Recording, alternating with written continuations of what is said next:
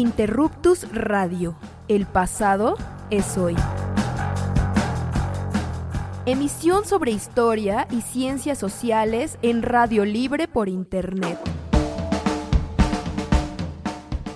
www.interruptusradio.com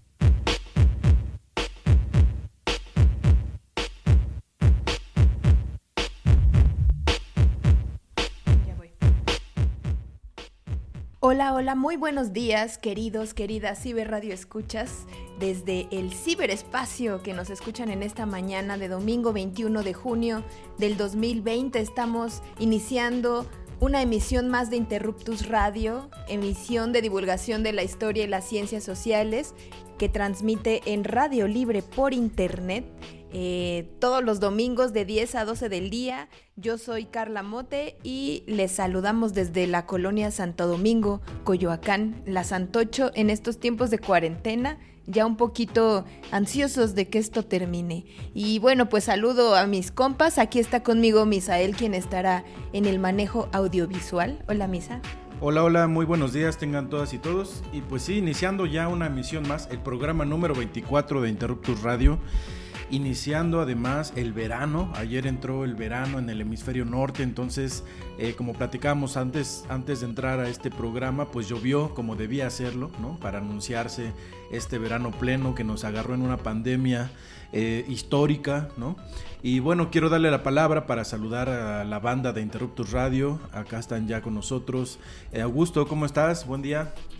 ¿Qué onda? ¿Cómo están? Este, pues bien, aquí andamos en no sé qué día ya de la cuarentena, pero pues aquí estamos un domingo más con la ciberaudiencia, ahora sí, este, atiendo sus solicitudes y que nos escuchen un buen rato. Bueno, yo reincorporándome, ya que la semana pasada no pude estar debido a ciertos problemillas técnicos, ¿no? Que nunca fallan en estos tiempos, ¿no? Pero ahora sí estoy con mucho gusto y para echar el cotorreo ya de hoy, bueno, no sé echar el cotorreo, pero vamos a hablar de un tema bastante serio. Y pues digamos que pues, conéctense porque va a estar muy interesante, la verdad. Y aquí saludo a Emiliano. Emiliano, ¿cómo estás? Hola, hola a todos amigos, a Ciber Radio Escuchas. Eh, pues sí, estoy también muy contento de estar aquí con todos ustedes, otro dominguito más. Eh, Día del Padre también. Eh, por ahí pues están cerca de sus papás y toda la cosa, pues denle sus abrazos, felicítelos, coman en sus casitas, obviamente todo desde sus, sus casas, resguardados, no salgan aún, aunque la pandemia ya esté, o bueno, la cuarentena más bien se esté aligerando un poco, pues hay que mantenernos los que se pueden, pues resguardados. Y pues estoy contento de estar en esta emisión, porque aparte, pues es, es, es una emisión especial. Es la primera vez que vamos a abrir eh, los, los micrófonos para que la banda se conecte con nosotros, para que entre a cotorrearla con nosotros. Entonces, bueno, por ahí ya les dejamos unos, eh, la clave del ID, o el ID más bien, para que se conecten, le entren. Ya lo puse, está en, nuestro Facebook, está en YouTube y está también, ya en Twitter en los comentarios. Ah, también en Twitter. Sí, los invitamos a que se añadan, pues, a que platiquen con nosotros. Es un experimento que vamos a hacer hoy de eh, transmisión libre. De hecho, acaba de llegar alguien por aquí. Y bueno, pues vamos a estar comentando temas de actualidad, tres temas de actualidad, como ya lo habíamos anunciado previamente en nuestras redes sociales. Eh, va a ser un programa en el que, bueno, también esperamos escuchar sus voces, esperamos, eh, pues, conocer sus opiniones sobre estos temas que han estado en la, sobre todo en redes sociales y de, de, forma mediática, aunque en cierta medida ha saltado también hacia, hacia las instituciones, como el racismo, por ejemplo, como la discusión sobre izquierdas y derechas, que yo creo que es algo muy necesario que tenemos que retomar aquí en Interruptus Radio. Recuérdenlo siempre con una perspectiva histórica, ¿no, Emiliano? Exactamente, sí, eso es lo que nos, nos da el sello en, Interruptus Radio hablar de temas del presente y verlos desde una perspectiva histórica, historizarlos. Eh, como historiadores, pues entendemos que, una visión histórica justo amplía la mirada que tenemos del presente y pues también de una u otra forma nos, nos permite tomar otro tipo de, decisiones y proyectar una especie de futuro, ¿no? De cómo queremos eh, pensar nuestro espacio público, cómo queremos pensar nuestras instituciones. Y pues bueno, para eso, esa es una de las muchas razones del por qué sirve la historia. Y pues sí, la verdad estoy muy contento. También el punto de Interruptus Radio no es tanto que escuchen nuestras voces en particular, sino que sea una plataforma para que la demás banda pues se exprese, eh, cotorree, eh, eh, presente sus temas de investigación y bueno, en este caso que también entre a platicar con nosotros y que no solamente seamos eh, nosotros los comentócratas, sino que entre más banda y pues justo este, este foro se amplía aún más. Pero pues sí, estoy muy feliz de estar acá y, y aquí le vamos a seguir dando, por favor, conéctense, mándenos preguntas, no sé, Carla, ¿tú quieres comentar algo al respecto? Sí, que yo estaba pensando cómo podría ser parecido a lo que hacemos en el espacio público.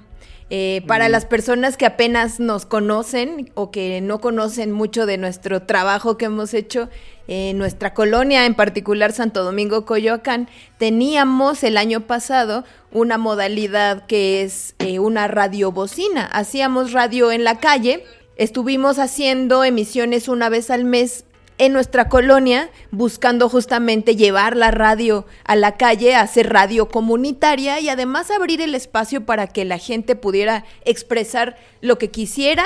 Y bueno, sí, había de todo, pero también nosotros tratábamos de poner temas para platicar eso justo con perspectiva histórica porque pues estamos convencidos de que la historia es relevante, nos pertenece y sacarla a otros espacios, que no se quede únicamente en las aulas, en los libros o en las universidades y en las investigaciones, pues es muy relevante y es una labor que se hace poco desafortunadamente y eh, que mucha de la que se hace pues tiende al entretenimiento. Entonces nosotros tratamos de hacer la reflexión desde nuestra trinchera y desde nuestros saberes que pues vienen de la historia. Todas las personas que hacemos este, este programa estudiamos la carrera de historia y pues desde ahí eh, pues es nuestra mirada, ¿no? Hacia el presente. Entonces, eh, sobre los temas que vamos a platicar hoy, eh, ya lo vieron en el cartel, pero se los repetimos, vamos a platicar sobre derechas e izquierdas, qué significan estos conceptos, qué vigencia tienen, cómo se toman ahora, qué uso se les está dando, porque se escuchan mucho, incluso como con otras interpretaciones, a lo mejor no se usa la palabra izquierda o la palabra derecha, pero los vemos muy presentes en los debates políticos. Otro es estatuas y monumentos, que bueno, parece como que el tema no prendió en prácticamente ningún país de Latinoamérica, aunque sí se dieron algunos debates, pero en Europa y Estados Unidos continúan estas oleadas antiestatuas. Entonces vamos a platicar un poco de eso. Y el último pues es el del racismo, que es el tema que surgió ahora como nuevamente de moda en redes sociales y que se mediatizó mucho al grado de afectar a un nivel institucional. Entonces, de eso vamos a platicar está intenso porque hay también creo que muchos malentendidos, ¿no? Y este, pues no está, no está de más platicarlo en estos espacios y con la perspectiva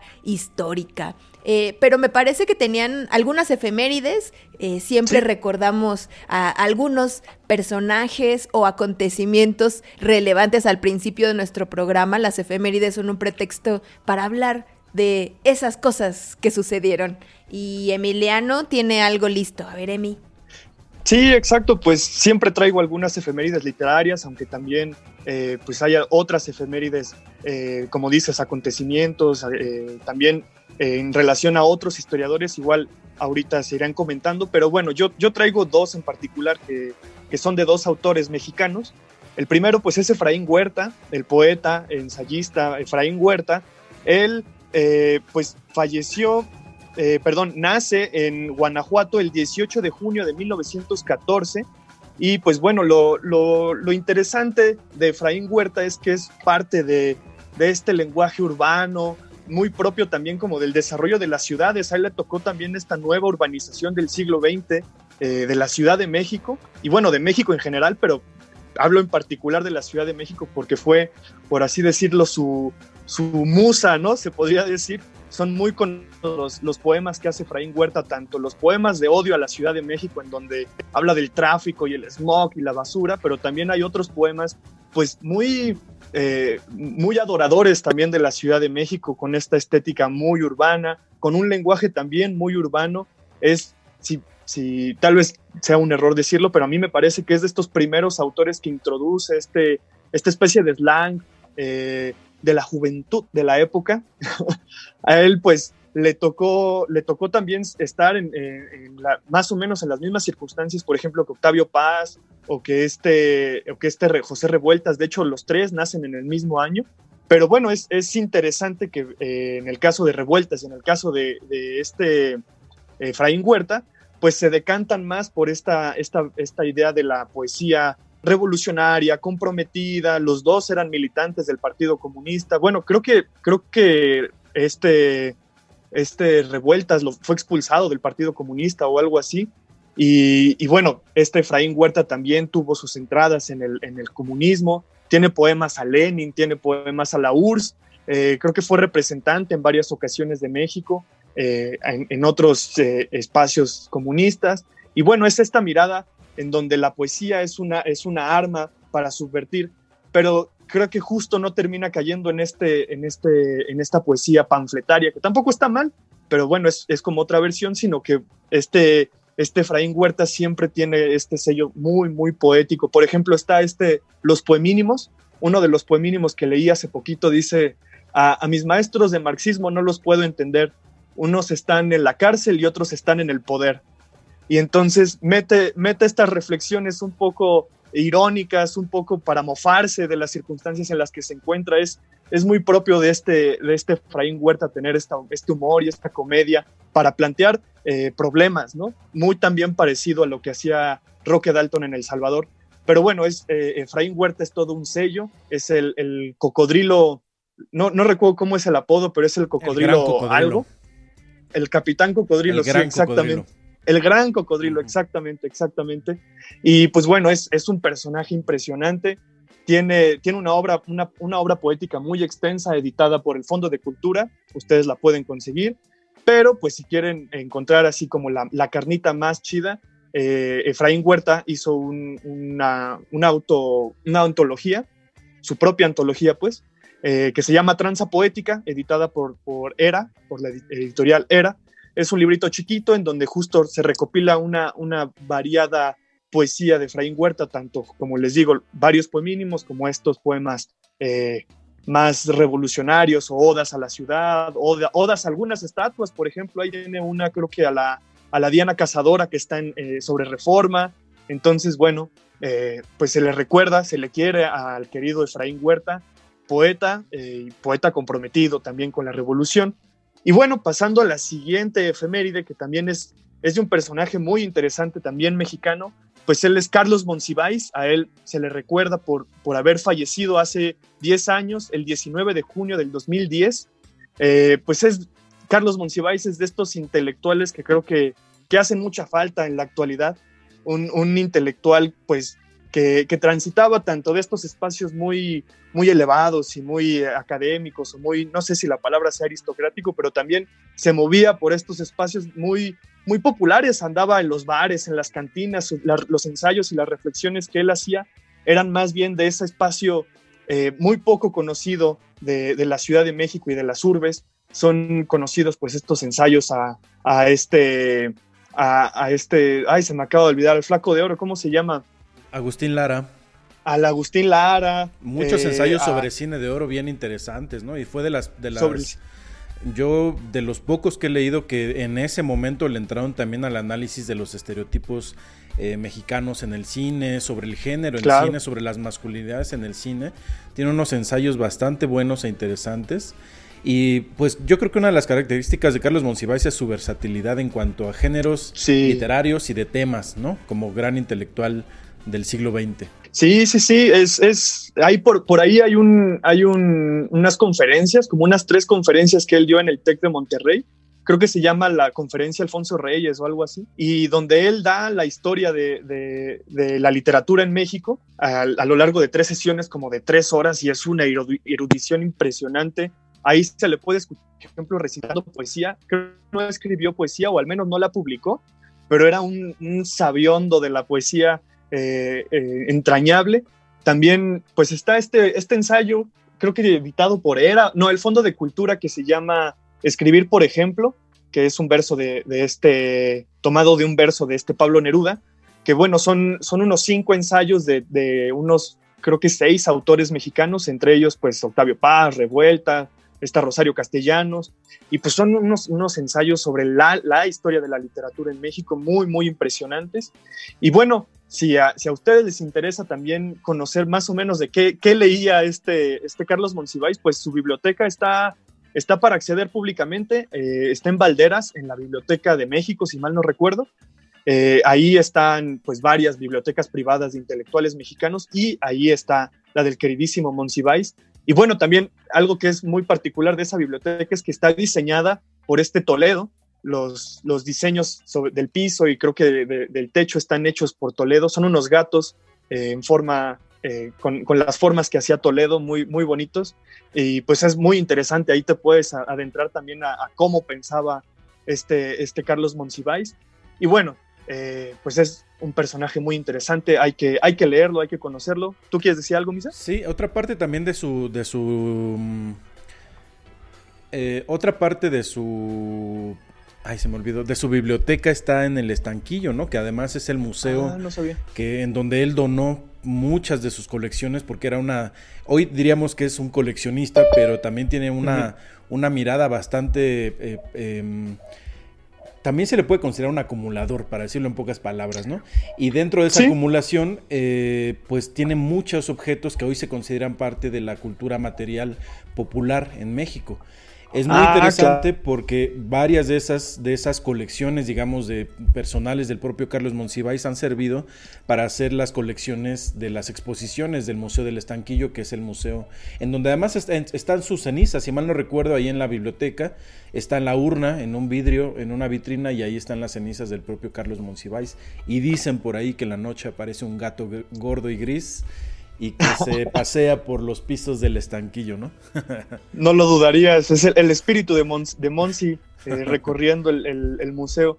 Pues sí, es, es, un personaje muy versátil. Por ahí no recuerdo en dónde, en dónde leí, creo que en un artículo o era una conferencia en donde se hablaba que, que Monsiváis tenía esta capacidad de mover, de estar en varios lugares al mismo tiempo que de repente lo podías encontrar en una cafetería del centro, luego comiendo en la ópera, luego eh, a punto de publicar en una eh, en una revista o en un periódico, y entonces que se está moviendo por una bola de lugares, después en la noche está pisteando con sus compas en, una cantina. Entonces, bueno, eso le da una, una, versatilidad en sus propias reflexiones, ¿no? Porque está hablando de la realidad del México popular y no está lucubrando desde un cubículo eh, encerrado sin, sin tener razón de lo que está sucediendo. Entonces, creo que son de esos intelectuales que hacen mucha falta en México y pues también es un, un personaje muy entrañable de la, de, la comunidad mexicana. Y que, acompañó, que... acompañó movimientos sociales, ¿no? Que es como una característica de un tipo de intelectual ligado a los movimientos de izquierda, muy cercano a la eh, lucha por los derechos de la comunidad LGBT y también de las feministas. Eh, por ahí tienen un libro que editaron eh, un conjunto de sus obras sobre feminismo que se eh, le llamaron y lo publicaron de forma póstuma eh, misógino feminista porque fue un cronista también del movimiento feminista, pues también no como una militancia tal cual, sino como un interés genuino, además de que pues fue súper amigui de Marta Lamas, entonces ¿Algo más que comentar sobre Monsi, sobre las efemérides literarias para hoy? O creo que faltaba una efeméride, o la pasamos hasta el final, Lemi. Era una efeméride que yo creo que en términos historiográficos e históricos es ah. fundamental porque justamente eh, ahorita se me fue el día, lo tenía aquí anotado, pero con esto del... El 16 de junio, 16 de junio de 1944. Exactamente, ese día fue fusilado después de haber sido torturado por la Gestapo eh, Marc Bloch, uno de los historiadores, de los fundadores, junto con Lucien Febre, de la Escuela de los Anales allá en Francia, en, justamente en este periodo entre guerras que transitó hacia la Segunda Guerra Mundial y, continuó muchos, muchos años después. Em, bueno, pues fue una de las... Em, de los pilares, digamos, de la historiografía del siglo XX, ¿no? Eh, en, muchas, en muchas universidades el texto de Mark Bloch se sigue leyendo como uno de los textos fundamentales para las, los, que se inician en los estudios de historia. Eh, bien interesante este libro que él llamó Apología para la Historia, ¿no? que es traducido como Introducción a la Historia, que es una serie de reflexiones que él fue elaborando durante la guerra, está inconcluso. Eh, Lucian Febre editó el libro antes de que se publicara. Eh, y bueno, pues es una de las obras, digamos, que son pues, bonitas en ese sentido de, de introducir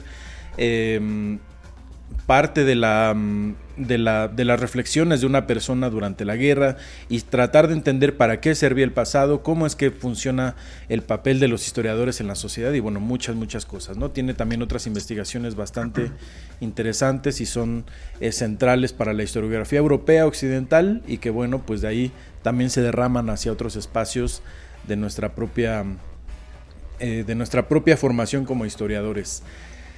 Bueno, rápido nos echamos esa efeméride. Em, ¿Qué les parece? Bueno, como decía Carla, si iniciamos esta primera eh, conversación. Pues miren, planteamos platicar de derecha e izquierda. Eh, yo creo que son términos que son muy útiles en términos incluso de pedagogía política, ¿no? De tratar de marcar eh, de forma gráfica cómo se distribuyen las eh, orientaciones políticas. Básicamente es eso. La asociación inicial es de que en la izquierda está el ala progresista, es decir, la que quiere generar cambios, y del lado de la derecha, el lado conservador. Entonces, eh, pues básicamente se entiende como una, un mantenimiento del status quo. En esos términos generales, entonces introducimos otros dos conceptos que son progresismo versus conservadurismo, que no necesariamente significan lo mismo, pero que creo que en, el, en el orden de las orientaciones políticas se entiende de esa forma. Yo creo que uno de los riesgos que existen y que eh, son de los límites de los conceptos es que no necesariamente los partidos políticos o incluso los propios movimientos sociales pueden caracterizarse dentro de una de estas dos eh, definiciones, ¿no? Generalmente sus plataformas plantean tanto cambios como conservación. Entonces, como categorías, creo que es uno de los problemas que no pueden como eh, por sí mismos tomar la complejidad de lo que implican eh, una orientación política. Yo me eh, oriento más como por denominarle de, otra forma, por ejemplo, socialdemocracia, democracia cristiana, incluso, que es en donde podría entrar el Partido Acción Nacional, por ejemplo. Eh, pero para términos prácticos, sigue funcionando aunque con estas limitaciones. Ahora, yo creo que otra cosa que es importante e interesante considerar aquí es que en la política actual se han como traído de nuevo estos términos eh, de forma como adjetivos y como si fuera un elemento para atacar al opositor. Eso yo creo que se explica por la polarización tan fuerte que existe en la política y que lo vemos reflejado, por ejemplo, en estas marchas de autos, las marchas FIFIs, cuando ellos están caracterizando a el grupo que ahora está en el poder, que es eh, Morena y el proyecto de Andrés Manuel, como comunismo, sin que haya, me parece, mucho conocimiento de qué significa comunismo.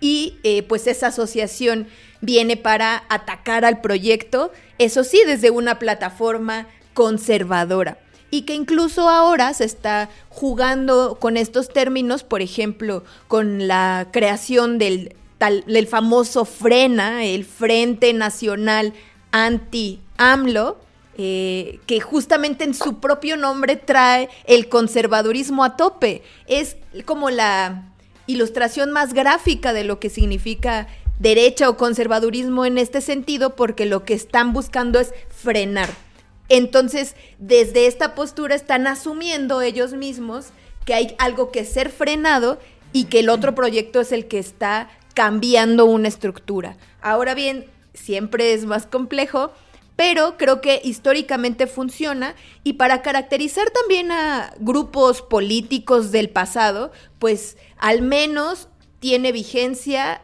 eh, pues yo diría que desde la, después de la Segunda Guerra Mundial para acá. Todavía en la primera mitad del siglo XX no se utilizaba tanto esta definición de izquierda-derecha. En el caso mexicano se, se escucha decir que son revolucionarios versus reaccionarios. Esos son los dos términos cuando está muy fresca la memoria de la revolución y a los opositores, que son los grupos ligados a grupos empresariales o que están ligados con la Iglesia Católica, se les denominaba la reacción, los reaccionarios, que son términos que ya no se utilizan tanto. Emi, querías comentar algo. Este, sí, sí, sí. Pues eh, estoy de acuerdo. Creo que justo esa, eh, la noción de izquierda y derecha puede ser muy práctica porque de alguna manera reduce un montón de, relaciones y de grupos políticos, pero al mismo tiempo, justo en ese, en ese afán de, poder contener toda esa, esa variabilidad de, sujetos políticos y de posturas políticas, eh, pues se, piensa justo como un monolito, ¿no? Y entonces justo se generan reacciones como la que estás mencionando, de que entonces izquierda es sinónimo de comunismo, ¿no? Y no es cierto, la cosa es que ni la izquierda ni la derecha son un, monolito y una, y, una versión pura y única de lo que es tanto lo, progresista o lo social o la, preocupación por, por, lo social y el conservadurismo. Hay facciones, hay grupos que están chocando internamente, es decir, por ejemplo, un, claro ejemplo es en la izquierda, pues entre los anarquistas y los socialistas. Los dos estarían en el espectro de, la izquierda, pero pues están, se están confrontando de una o de otra manera. Entonces, pensar que, un gobierno de izquierda va a, evoca esa, esa parte de la izquierda, pues, pues es una falacia, es justo no entender ni qué es el comunismo, ni la variabilidad de posturas que hay dentro de la izquierda y también lo mismo sucedería con la derecha. No, no, se habría que, no habría que pensar que la derecha solamente son unos fascistas hitlerianos este, eh, reaccionarios o lo que sea, ¿no? Sino justo hay una, hay una variabilidad de sujetos también en la derecha que, lo vuelve un, sujetos políticos mucho más complejos. Ahora, eh, la verdad es que para el caso mexicano no, no sé si eh, no sé cuándo se empieza a usar el concepto de izquierda. Tú dices que es a inicios del siglo XX, ¿no, Carla? No, en la segunda, en la segunda mitad del siglo XX. Ah, en la segunda mitad. Es que justo leyendo este, este libro de, de Illades, el del futuro es nuestro, historia de la izquierda en México, eh, está padre porque justo habla de, de, dónde, al menos él plantea que nace la, la noción de izquierda, ¿no? Eh, no en México, sino en general, ¿no? Como postura política. Y es interesante porque él dice que, el concepto de izquierda hunde sus raíces en la Revolución Francesa. y voy a, voy a leerlo rápido. Dice, el 14 de junio de 1789, la Asamblea Nacional acotó en el proyecto constitucional la prerrogativa, la prerrogativa del, del veto del monarca, anteponiendo a la voluntad real la soberanía popular por la circunstancia de los promotores de la iniciativa, eh, por la circunstancia de que los promotores de la iniciativa estaban sentados en aquel día a la izquierda eh, del presidente del órgano legislativo, en adelante esa posición simbolizaría el rechazo del status quo. Sí. Y entonces... No, ah, sí, adelante. Continúa, continúa. Bueno, eh, que eso, que parece ser que también la, idea de izquierda tiene que ver con una especie de, practicidad de dónde estaban ubicados aquellos sujetos políticos que estaban defendiendo pues la cuestión social, eh, los intereses de la mayoría sobre los del monarca y, al parecer esa noción de, la izquierda por donde estaban ubicando se, se, extiende hasta lo que entendemos ahorita, ¿no? No es, no es deliberado el hecho de que un lado y el otro sea izquierda o derecha, ¿no? Tiene que ver precisamente quería como hacer ese, o sea, sería bueno como, hubiera sido bueno iniciar con esa explicación, ¿no? O sea, cómo históricamente se fundamenta estos dos conceptos, ¿no? Como bien lo mencionaba Emiliano, pues durante la Revolución Francesa, pues esa forma en la que estaban acomodados, ¿no? Del lado, del lado izquierdo, los jacobinos, ¿no? Como una extrema radical, ¿no? En, un, en el centro quizá los moderados que no comulgaban con ninguna de las dos ideas, y en la derecha, pues digamos, las personas que defendían los privilegios de la aristocracia de Francia, ¿no? También es por eso, pues, es necesario enfatizar de que pues, de, de, este suceso histórico, pues viene esta conceptualización del espectro político que hasta la actualidad pues conocemos como izquierda, centro y derecha. Pero fíjense muy bien, algo de lo que, que, están diciendo y que a mí me gustaría recuperar es que eh, este tipo de conceptos en donde, bueno, se está hablando de un espacio y cómo están, eh, digamos, eh, dispuestos grupos políticos en torno, en este caso, a la Asamblea Nacional en Francia, allá en el siglo XVIII pues bueno, saltan también o vienen también desde un punto de vista muy moral, ¿no? Porque se, se, asume que el presidente de la Asamblea Nacional es el centro, digamos, que está como abstraído, digamos, de estos, de estos mm. grupos y su mano derecha, es decir, la mano que está cerca, en términos morales, la, la pues la mano que ayuda, digamos, directamente a este personaje, pues es justamente los que serían de derecha, entre comillas, eh, conservadores, mientras que su mano izquierda o la siniestra, también en términos morales, como la parte oscura, la parte contraria, pues sería justamente esto, ¿no? Y que creo que ese tipo de, de conceptualizaciones las vemos hoy en día, como platicábamos hace unos programas, eh, yo veía que esta parte de llamarle comunista Andrés Manuel o comunismo al proyecto de México el día de hoy, tiene mucho más que ver con una carga moral que con una, una comprensión real de qué, qué son este tipo de conceptos en términos políticos, sociales y económicos, ¿no? Y mucho tiene que ver también de cómo utilizamos el concepto de izquierda y derecha o las categorías de izquierda y derecha, digamos, en nuestra, en nuestra conversación popular cotidiana, eh, porque son categorías que pueden englobar grandes grupos muy disímiles entre sí, homogeneizarlos y hacernos perder de vista justamente la variedad de programas políticos que existen, al menos en nuestro país hoy en día. Em, yo por eso, eh, para la preparación de este programa, yo les, yo les sugería justamente también hablar un poco de qué tan útil es o no, o ya no son útiles utilizar estas categorías, cuando ahora lo que se presupone en la cultura política mundial eh, posmoderna, pues es justamente eh, como atender a las diferencias, ¿no? Atender a la diversidad política, a la diversidad de posturas y ya no englobar tanto como en izquierda o derecha. Pero bueno, entiendo que parte de la cultura política mundial, democrática, liberal, pues tiene mucho que ver con esta, esta idea de de para que nosotros podamos definir que si un partido político o un grupo político es de tal o cual vertiente, pues es bueno hacerlo como en, izquierda y derecha, ¿no? Más adelante podríamos hablar de qué, qué, implica ser de izquierda y derecha, porque cómo podríamos definir a los grupos políticos y si es que realmente en sus programas sociales, políticos o económicos se cumple, digamos, esta categorización, ¿no? Emiliano. Sí, bueno, nada más rápido, igual complementándote. Eh, justo me parece, me parece que, al menos en, la noción de la democracia institucional es hasta sano que existan esas dos posturas, ¿no? Eh, es esa especie de balance al que se aspira, ¿no? En, donde por un lado están los progresistas y por otro lado están los conservadores y, en esa fusión y en ese combate continuo se pretende llegar a una especie de, punto medio en donde justo el beneficio sea para todos. Entonces, justo hasta retóricamente, como dices, parece, parece útil, ¿no? En el caso de la, de la asamblea, eh, pues funcionaba justo para encontrar al juez como el imparcial y las dos cosas, eh, los extremos estaban sucediendo a los lados, ¿no? Y entonces la justicia es el encontronazo de esas dos posturas, al menos retóricamente, para poder llegar a un punto medio. La dialéctica. Exactamente, pero lo, lo cierto es que, bueno, eh, también eh, pues se, ha ido cayendo, o bueno, en ciertos periodos de, de, los momentos históricos, pues ese, ese balance no ha sucedido y más bien se ha ido recargando hacia, hacia la derecha, ¿no? Hacia ciertas posturas políticas, pues sí, más, más reaccionarias, más conservadoras, que, bueno, obviamente están luchando entre ellas mismas también, como, como también ya se ha dicho, no, no son monolitos, ¿no? Pero bueno, me ha parecido que, buena parte de la historia del mundo se ha ido recargando hacia ese lado. ¿Hacia el lado del conservadurismo? Pues sí, sí, sí, sí, sí.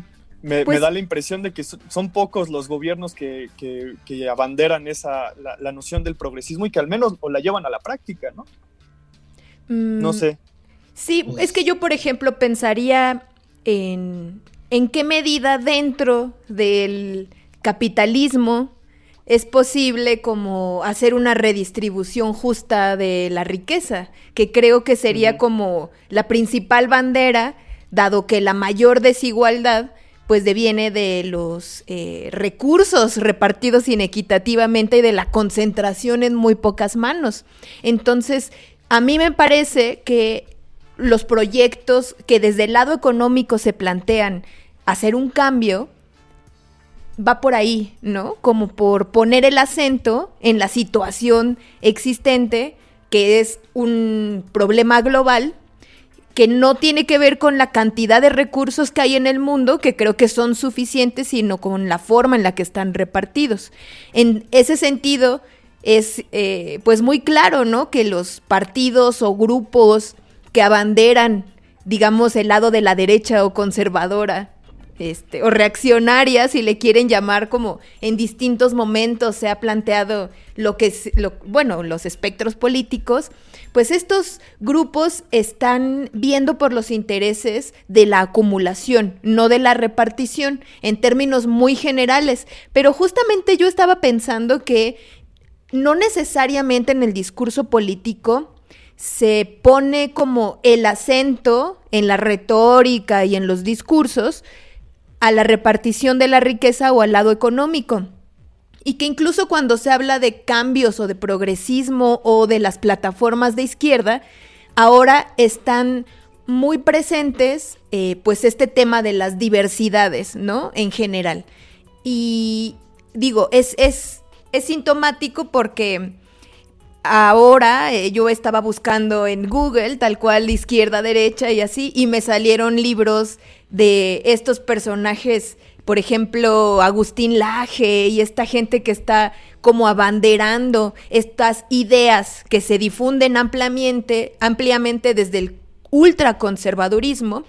Y para ellos lo que significa izquierda es el ataque a la familia, la, el respeto a la diversidad, lo que le denominan ideología de género, es decir, para su caracterización de lo que significa la derecha o la izquierda, no está en el centro el tema económico, que a mí me parecería que es fundamental y que ahora más bien como que se está volcando hacia estas otras políticas, que evidentemente parecería natural que las izquierdas abanderaran los derechos de la diversidad, eh, la existencia, por ejemplo, en el caso mexicano, eh, del pluriculturalismo eh, o la, la lucha contra el racismo.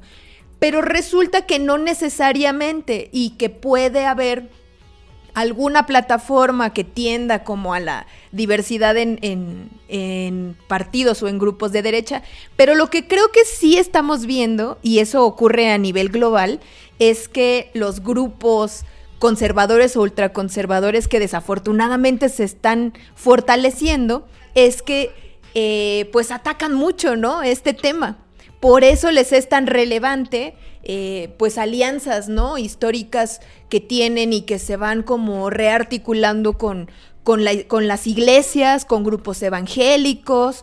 Y por ejemplo, en el caso de España, pues Vox, que es la plataforma eh, de ultraderecha, pues tiene como una de uno de sus puntos fundamentales, pues estas cosas de defensa de la familia, de eh, homofobia, ¿no? Abierta. Y en México Creo que todavía esa parte no se ve tan claramente, pero lo que sí se ve es una defensa del raciclasismo, ¿no? Yo creo que sí lo vimos en la campaña electoral. Eh, como lo de contra las diversidades pues sexuales y, y, se han visto también en otros momentos. Recuerdo también en 2012 eh, fue muy sonado y muy, muy, eh, digamos, un golpe muy duro a, su, a, la campaña de Josefina Vázquez Mota, cuando le preguntaron si su hijo era homosexual, ¿qué haría? ¿No? Si, mal no recuerdo fue a ella y la respuesta y la expresión facial que hizo, o sea, este tipo de temas sí están, digamos que en términos de campaña, estratégicamente no se sacan a la luz y, también sucedió en 2018 cuando en distintos momentos cuestionaron a Andrés Manuel sobre la diversidad sexual, sobre el aborto, eh, son temas que estratégicamente en términos políticos, de voto, en, términos partidistas y de, ganar, digamos, espacios de representación pública, son espinosos, ¿no? Y muchos de los políticos que pretenden ganar son reacios, digamos, a, a entrar a estos temas porque saben que hay gente dentro de sus posibles votantes que no estarían de acuerdo con esos temas, ¿no? Y volvemos a lo mismo, creo que esto que estabas explicando, Carla, eh, muestra igual de manera reiterada que mucha de la discusión que se está dando en términos de izquierda y derecha y demonizar, digamos, a estas dos extremas, incluyendo a la falsa teoría de la herradura, eh, es justamente porque se, se, toma en cuenta aspectos más morales que otros, ¿no? Eh, como el términos de familia, como la diversidad sexual y, toda la, toda la la percepción moral que pueden tener estos grupos, tanto de izquierda o de derecha. ¿no? Si tomamos en cuenta el, todo el espectro también amplísimo de proyectos económicos, pues ahí es donde en muchas ocasiones la categorización de izquierda, por ejemplo, en el caso del gobierno actual, yo, yo pensaría que se rompe, ¿no? Entonces, eh, podemos, eh, y es una pregunta que yo hacía en Twitter hace unas semanas, se puede hablar de alguien de izquierda conservador o de derecha liberal, ¿no? Eh, pareciera que eh, son como contradicciones, digamos, hasta biológicas, diría por ahí un clásico, pero no lo son, porque en realidad hablar de izquierda o hablar de derecha son categorías que, que, son muy simples, digamos, para, para la complejidad política del espectro que existe en el mundo, no solo en México, ¿no? Eh, sí, ah, yo, yo me quedo pensando, por ejemplo, en eh, igual eh, está en otro contexto, pero, pero me, parece, me pareció muy interesante cuando lo leí. En este libro de Thompson, el de Costumbres en Común, en la introducción habla, describe a la cultura popular del siglo XVIII, inglesa. Y entonces una de las características que dice es que, que son profundamente conservadores. Sin embargo, constantemente, ese, más bien ese conservadurismo apuntala o va direccionado hacia, hacia romper con, no sé, con jerarquías o a romper con cierto tipo de relaciones impuestas desde arriba. Es decir, eh, la banda conservadora de la época, pues se, aferraba mucho a sus, a sus tradiciones, a sus ritos, a sus costumbres y las llevaban a cabo, ¿no? Sobreponiéndose a la voluntad del rey en la época, ¿no? Las marchas que hacían, las manifestaciones que hacían, la, la compra y venta de esposas que ahorita pues a nosotros nos suena como, no manches, como compra-venta de esposas, ¿no? Pero era, era parte de, una, de, un de cierto tipo de relaciones que, que, iban en contraposición a una cultura aristocrática. Entonces ese, ese conservadurismo aparece como, como también rebelde o revolucionario en cierto sentido, ¿no? Eh, al menos hacia, en, en, vista hacia la autoridad de la época. Y entonces justo me parece muy, muy interesante esto que mencionas, porque justo eh, el conservadurismo no solamente eh, va de la mano, no sé, con, con, con las relaciones que se, se, tienen en el presente, sino también eh, cómo esas relaciones se conservan en contraposición a una modernidad que se está imponiendo, ¿no?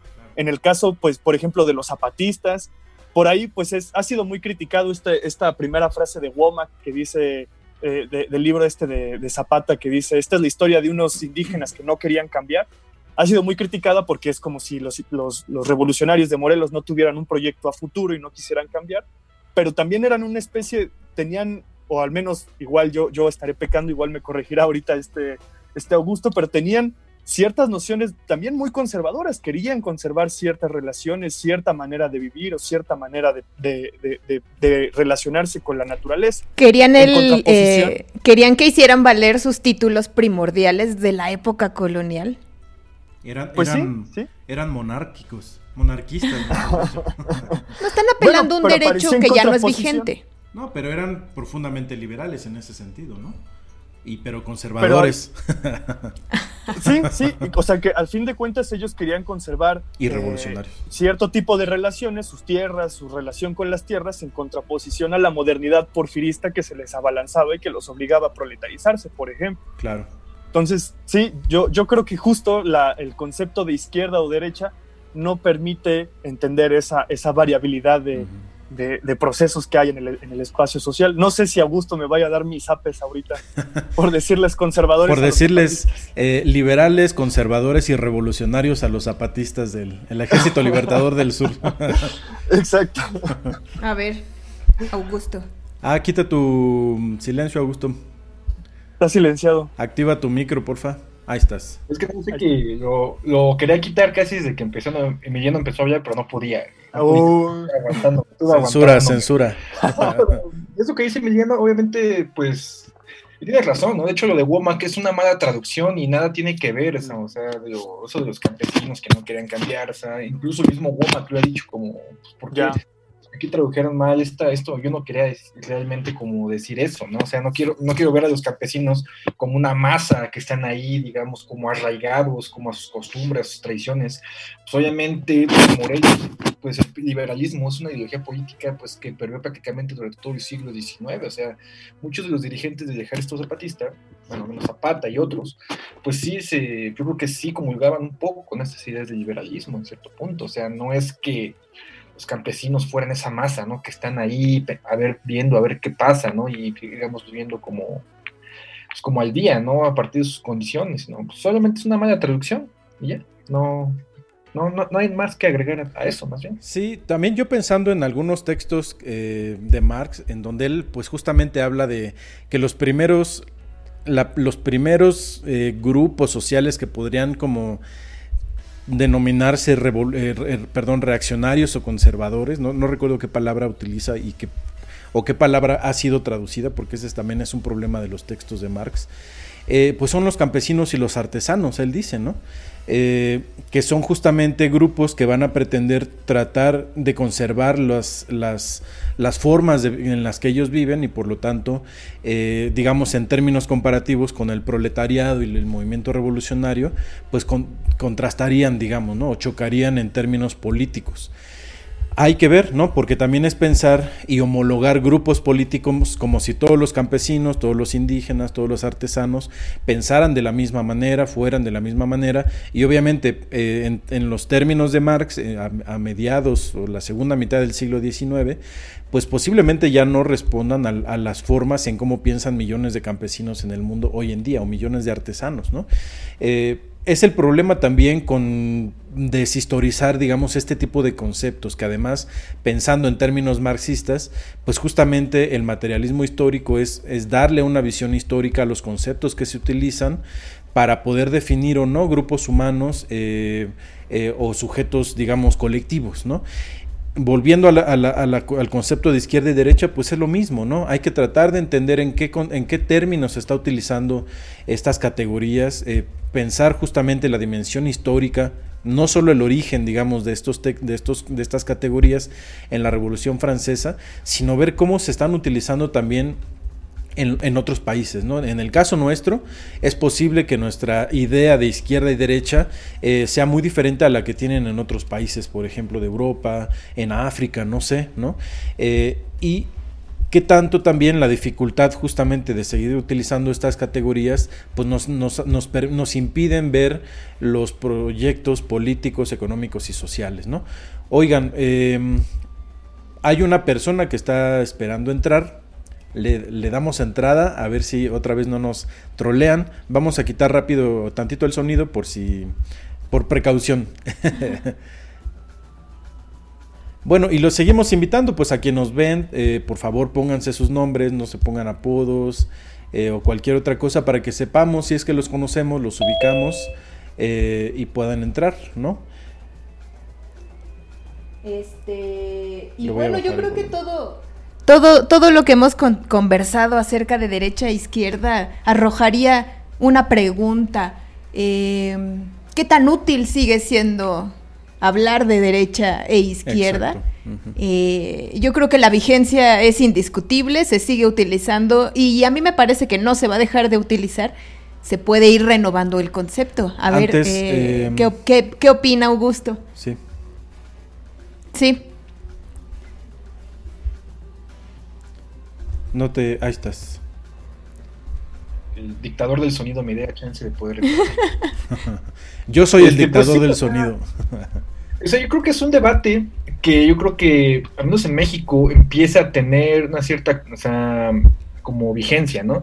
O sea, si bien en los círculos intelectuales o académicos es un debate que siempre ha estado, yo pienso que ahora con la llegada de un gobierno como el de Andrés Manuel, pues se está retomando nuevamente este debate, ¿no? Y muchas personas dicen, no, es que se divide, ¿no? O sea, pues es necesario, o sea, como mencionaba, por ejemplo, este Sisek en este libro de Defensa de la Intolerancia, siempre es necesario retomar, retomar estos, estos debates, ¿no? Para llevar a cabo como esta división, o sea, no se, no puedes andar, o sea, mencionaba sobre esta despolitización mía, o sea, decíamos, sí, hay el, muro de Berlín, digo, el, socialismo cayó y pues, digamos, ya el socialismo, el comunismo ya es una ideología que está, digamos, en decadencia, por lo tanto, pues esos debates, o sea, el liberalismo menciona, esos debates ya no son útiles, simplemente pues ya no, ya no todo es rojo ni azul, ahora todo debe ser azul y como tal, pues ya no es necesario tomar esos debates, el socialismo está política y moralmente derrotado, entonces no, no tiene sentido traerlo esto a la discusión política. Pero no, obviamente, es, yo pienso que esta división ideológica siempre debe estar presente, sobre todo para tratar de marcar una pauta ideológica y como tal, pues no, no debe olvidarse, yo pienso que sí es bueno que haya esta diferenciación, ¿no? O sea, sí vale la pena, o menos de mi perspectiva, pues estar de cierta manera divididos sobre todo en el ámbito ideológico. ¿Les parece entonces si vamos leyendo comentarios? Saludos a Debaki Preciado, que nos saluda desde acá, desde nuestra colonia Santocho. Saludos, Debaquita. Sara Cruz también nos manda saludos, nos dice que está escuchándonos en compañía del padre de sus hijos. Ah, muy bien. Yo quiero mandarle y aprovechar para mandarle un abrazo muy, muy fuerte a mi papá, eh, el señor Reinaldo Chaboya García, eh, que nada más de niño yo me acuerdo que siempre me cuenteaba y me decía que Benito Juárez era su tío porque se apellidaba García igual que él. ¿Y tú le creías? Y yo le creía y lo creía hasta como la primaria yo creo. y bueno, un abrazo a mi, a mi querido papá. Abrazos. También... Y a mi suegro también. Sí, también un abrazo. Guillermo Alfonso Brenes nos dice buenos días, muy interesante el tema que nos reúne hoy en torno a las estatuas. Pues sí, falta estatuas, ahorita vamos a hablar de estatuas. Eh, también nos, nos dice que si podrían recomendarle algún texto reciente sobre la iconografía de las figuras heroicas en el siglo XIX. No sé si ustedes tengan ahí por ahí algún referente. Hay un textito que es mm, como más de divulgación, pero es muy interesante, que se llama Los rostros de Miguel Hidalgo. Ahorita lo buscamos y por ahí lo ponemos en, en el chat de YouTube, que es donde nos están preguntando. Ok, también Alfonso Rojas nos dice qué está pasando. Creo que fue cuando entraron los trolls a nuestra emisión. Ahorita ya se calmaron. Este, también eh, Luis Arturo Sosa nos dice que eso le pasó a la bola en su curso. Creo que es algo que es más o menos recurrente, ¿no? Que intenten ah. trolear transmisiones. A mi jefa le pasó ahora en un, curso que, bueno, no es un curso, como un foro en línea sobre, sobre infancia y, y urbanismo. Pues les cayeron los trolls y les empezaron a escribir cosas bien gachas y Sí, pues ahí molestando a los niños, que no se vale, ¿no? Se ha escuchado eso que, sucede en, transmisiones. Es una pena que haya tanta gente ociosa, pero bueno, es un riesgo también de esta apertura, ¿no? Eh, nos dice eh, Diana Salazar, muy buen tema, ahora con esto de la defensa de los monumentos en las marchas por un lado y por el otro esta polémica de derribar monumentos del pasado colonial en el caso de México pues sí, ya vamos a ir a lo de monumentos antes de que se nos pase más el tiempo. También nos dice eh, Darlig, saludos a Darlig, Omar Espinosa nos pregunta, ¿qué opinan de la difusión y apropiación de abanderados como Gloria Álvarez, Jordan Peterson, Agustín Laje o Steve Bannon? A ver, la opinión de Emiliano. Punto. Yo eh, lo que pienso es que son personajes que adquirieron plataformas que muy posiblemente están financiadas por grupos de poder y que en esa medida han alcanzado un nivel de difusión importante. Entonces, por un lado tienes un discurso político que es de fácil asimilación, lleno de cargas de valor, lleno de adjetivos y además con personajes que resultan ser buenos divulgadores. Yo creo que una cosa de Gloria Álvarez en particular es que tiene habilidad verbal que es aprovechada justamente por estos grupos para impulsar sus agendas, sin demeritar que ella misma pueda creer todas las cosas que comenta. Ahora, el riesgo que yo le veo es que está como haciendo una confusión de conceptos y está utilizando el término liberal de libertad llevado al extremo. Quizás hasta podríamos decir que es como anarcocapitalismo, es decir, eh, abandera un neoliberalismo radical diciendo que pues eh, el Estado debe de, reducirse a su mínima expresión para darle pie a la, a la iniciativa privada para que rija todo en la economía y en todos los ámbitos. Entonces, yo creo que el, peligro de estos discursos es justamente eh, aligerar tanto los temas, darles la vuelta y eh, pervertirlos en el sentido de que hay una utilización tramposa de los conceptos. Y lo más riesgoso, pues, es que están teniendo cierta eh, resonancia, ¿no? Yo he escuchado a mucha gente que en serio lo, lo, cree e incluso se consideran como muy de izquierda o muy revolucionarios cuando están abanderando estos discursos que a los únicos que favorecen pues son a los capitalistas. Entonces, pues por ahí se mezclan un montón de conceptos de formas muy ligeras y este y bueno, en el caso de otros que comenta Darle como como Agustín Laje y esta gente que están eh, pues en contra, ¿no? De, todas las políticas de diversidad, son ultraconservadores en el sentido en el que solo reconocen un tipo de familia y un tipo de identidad y de identidad sexual. Entonces, eh, pues hay que escucharlos. Yo no digo que no los escuchen, pero pues con el ojo crítico, ¿no? Y siempre también hay que dialogar con estas cosas porque a mí me da la impresión de que desde las academias o de los espacios más eh, políticos más consolidados, se les minimiza, ¿no? Así como se minimiza lo que pueda decir gente como Chumel Torres y así. Pero el peligro es que ellos están teniendo mucho más eh, audiencia que una academia o que desde espacios digamos, más serios que no se acercan al público amplio, ¿no? Entonces, en Interruptus, por ejemplo, intentamos como tomar un poco las tecnologías y eso para poder hablar a un público amplio sin estos academicismos que a veces dan hueva. bueno, no sé si tengan por ahí otro comentario sobre esta pregunta de Darlich. Pues sí, o sea, yo algo que he visto o que veía recurrentemente en mis clases, pues es cómo estos personajes pueden llegar de cierta manera a ciertos sectores, ¿no? Sobre todo las juventudes, ¿no? O sea, nosotros desde la academia criticamos, ¿no? Sobre todo esto a Laje, a Gloria Álvarez o a otros, o a otros, por, pues, porque somos, estamos en espacios críticos, pero muchas veces olvidamos que estos mensajes no van dirigidos hacia nosotros, sino digamos hacia otros, hacia otros sectores de la sociedad, principalmente los jóvenes, que están adoptando de cierta manera ese tipo de discursos. Yo recuerdo a un alumno, pues que, o sea, cuando fue el debate entre Zizek y Jordan Peterson, este, pues cómo digamos, estaban del lado de, este, de, este, personaje, ¿no? Digamos, por una apertura y una desaparición como tal del Estado, ¿no? Y la crítica como a ciertos sectores sociales o progresistas por considerar, como lo había mencionado hace rato, un lenguaje que ya está obsoleto como tal, ¿no? Sobre todo ideas que se encuentran, digamos, ya en el siglo XX prácticamente. Y sobre todo es el peligro, ¿no? Y cómo estos, estos, estas ideas pueden permear, sobre todo en, en grupos sociales vulnerables y cómo, digamos, es donde están provocando un mayor impacto. Estamos viendo el caso de Chumel, o sea, como este tipo, este, a través de estos discursos de odio, que espero lo podamos retomar más adelante, pues están, están digamos, sí, sí son bastante, la gente se lo está creyendo y son bastante efectivos, obviamente están, están cometiendo su propósito, sobre todo para difundir ese tipo de ideas que no sabemos que, que sabemos que obviamente pues no son, no son ellos quienes las están proponiendo, sino es todo un sector político y económico que está detrás de ellos y como tal, pues es la forma en la que está están, están, llevando un impacto en la sociedad como tal.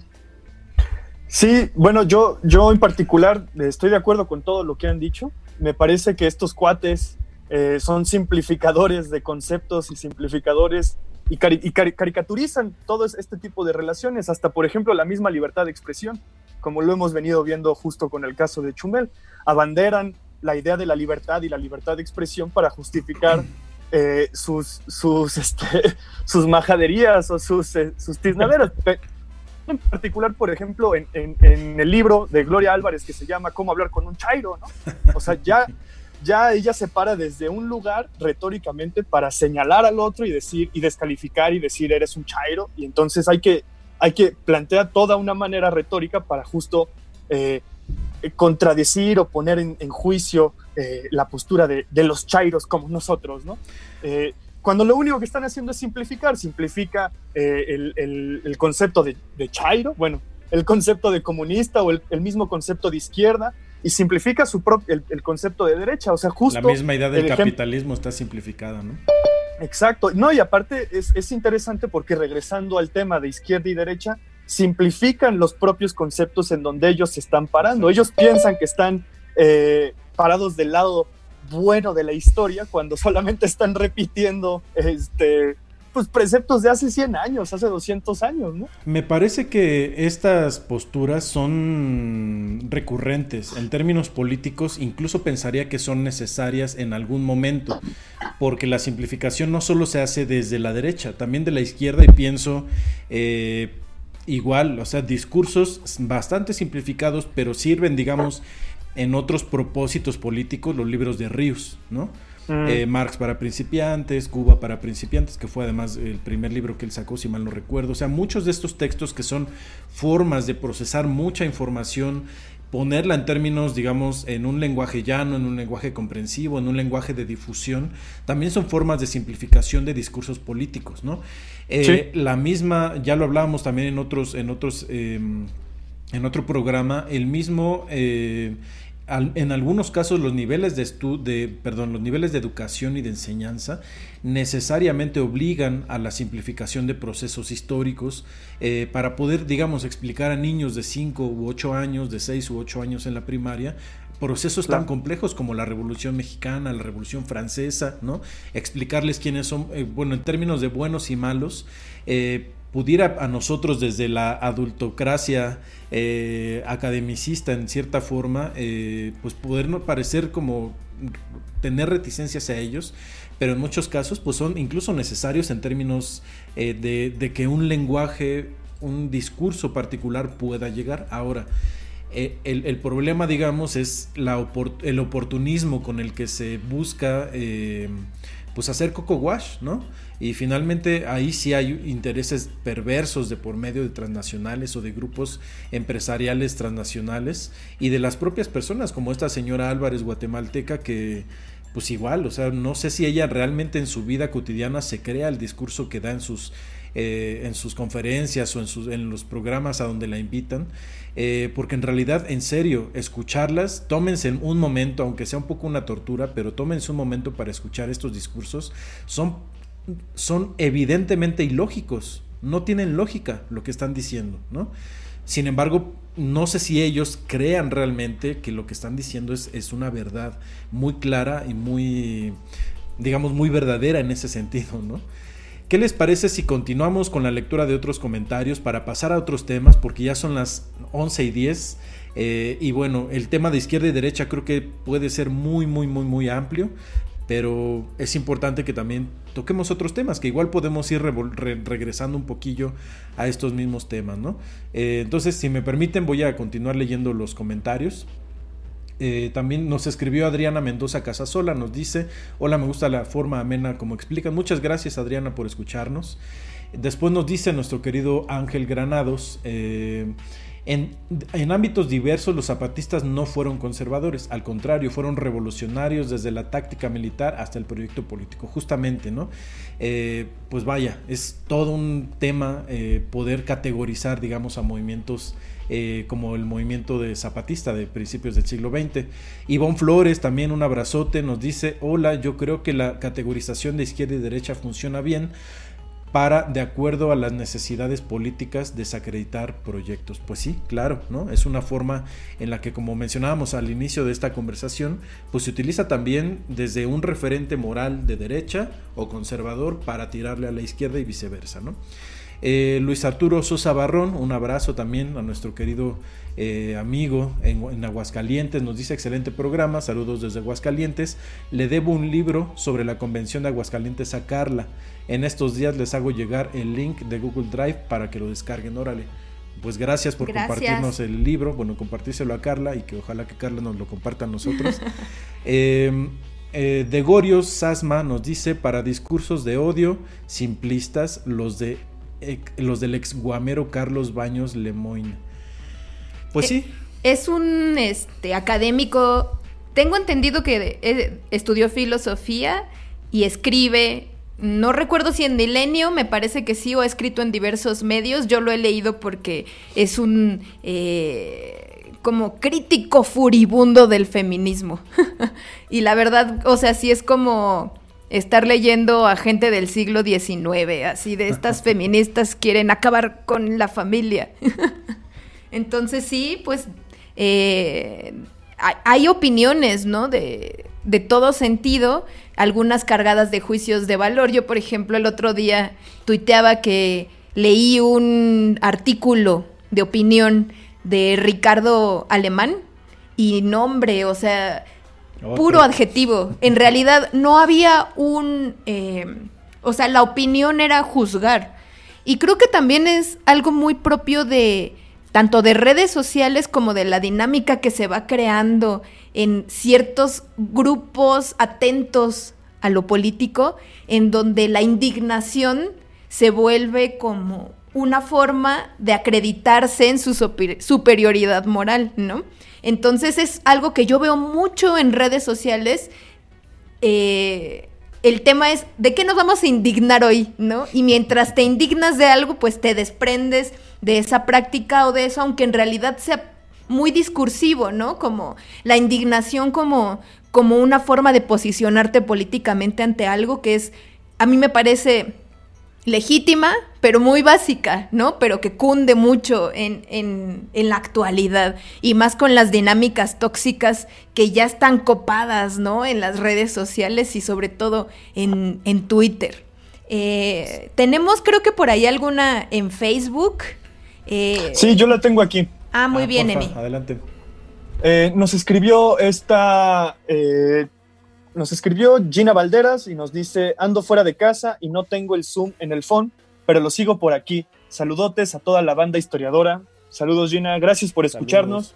También Telma MX nos escribe: ¿Cómo revertir la cultura del presencialismo del common people por un revisionismo? pareciera ser que se crean ucronías desde el scroll down. No sé, yo no entendí muy bien la pregunta. Yo tampoco entendí muy bien. Si la puedas volver a reformular, creo que no nos quedó muy clara, pero con gusto, pues si nos vuelves a, escribir, por supuesto que la volvemos a leer y, si podemos, pues te contestamos.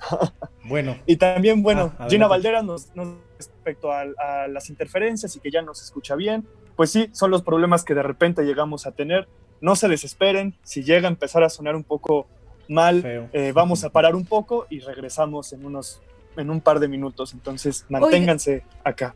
Oigan, yo creo que los dos temas que continúan y de los que planeamos para esta emisión se relacionan entre sí. Entonces podríamos juntarlos, ¿les parece? O sea, mezclar así, hablar de racismo, de toda la polémica y del tema de las estatuas. Y finalmente, bueno, las, las estatuas como símbolos de una de una historia triunfante, también nos habla pues justamente en términos de izquierda, derecha, liberales, conservadores y de cómo desde, desde quien ejerce el poder buscan, eh, digamos, em, generar símbolos y ponerlos en el espacio público para homenaje, ¿no? Que es una de las, eh, como de las críticas que se ha hecho hacia quienes buscan retirar, digamos, mediante peticiones o mediante la acción directa estatuas en el mundo.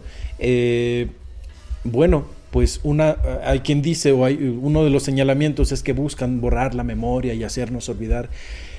Pues hay que diferenciar que las estatuas y los monumentos son justamente homenajes, ¿no? Y el hecho de quitarle el homenaje a un individuo o a un, eh, pues sí, a un individuo precisamente, no quiere decir que se está eliminando la historia ni la memoria, al contrario, ¿no? Se está justamente reiterando esa, esa memoria sobre ese personaje y se está digamos, eh, actualizando en términos eh, políticos y se, se, llega a la, definición de que el personaje ya no necesita ser homenajeado, por eso se quita esa, esa estatua, ¿no? Ayer justamente en el Capitolio de California, en Estados Unidos, del estado de California, el Congreso, si mal no recuerdo, decidió retirar una estatua de Isabel, eh, de Isabel la Católica y eh, Cristóbal Colón, justamente en estos términos, de decir, bueno, pues son figuras polémicas, nosotros decidimos no, eh, no, contribuir a esa polémica y como Estado retiramos esta estatua, que es una estatua de mármol de, me, parece, del siglo XIX, eh, y bueno, decidieron retirarla, ¿no? En términos institucionales sucedió en una institución de uno de los eh, pues de las de las potencias económicas mundiales que es el estado de California, si mal no recuerdo la séptima potencia mundial, eh, decidieron hacerlo de manera eh, colectiva, de manera institucional, frente a otras eh, prácticas que han hecho en donde, bueno, se tiran estatuas, se descabezan, se, se pintan, ¿no? se han hecho, hace tiempo veíamos en la Universidad de Oxford, si mal no recuerdo, también una, eh, una petición que hacían los estudiantes para quitar una de las estatuas de un personaje que había sido homenajeado por la Universidad de Oxford en el siglo XIX y que bueno, era uno, uno de los personajes esclavistas y colonialistas más reconocidos en esa época del siglo XIX. ¿no? La universidad también decidió quitarlo, justamente pensando en que el homenaje a esa persona ya no forma parte de los deseos, digamos, de ocupar el espacio público con una figura como con estas características, ¿no? Emiliano. Sí, me parece justo muy interesante eh, esta postura eh, que se plantea que, el hecho de quitar o destruir monumentos es destruir la historia, ¿no?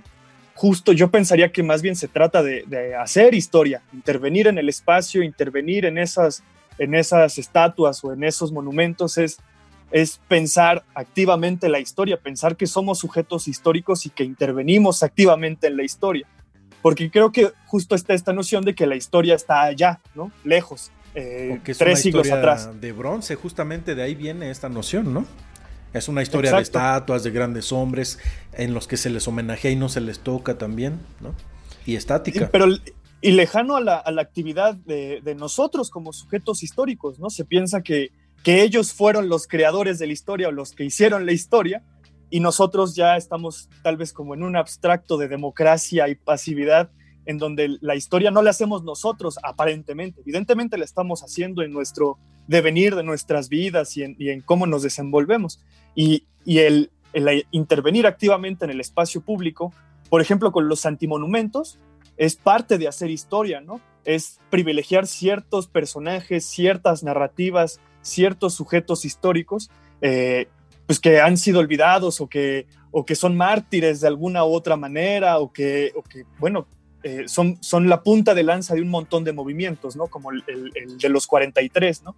Que hasta la fecha ese monumento pues sigue ahí. Creo que, no sé si fue el primero, el de, el de los 43. Fue el primer, el primer antimonumento, después fue el de la guardería ABC, también en Reforma, y el tercero fue eh, frente a Palacio Bellas Artes del movimiento feminista o los, los movimientos feministas es muy interesante justo el, efecto del antimonumento hasta como nombre, ¿no? Antimonumento, posicionándose en contraposición a los monumentos de reforma o a los monumentos de, otros lugares, ¿no? Entonces, eh, yo creo que justo es, es parte del, no sé, del derecho a la ciudad o del derecho a decidir qué, queremos, eh, cuál es la palabra que dijiste, homenajear en el espacio público y homenajear en nuestra historia, aunque lo cierto es que tampoco eh, la idea sería justo borrar a los conservadores de la historia, ¿no? Citando al, al, papá de todos, eh, Walter Benjamin, eh, dice que para la humanidad redimida le es citable toda la historia de su,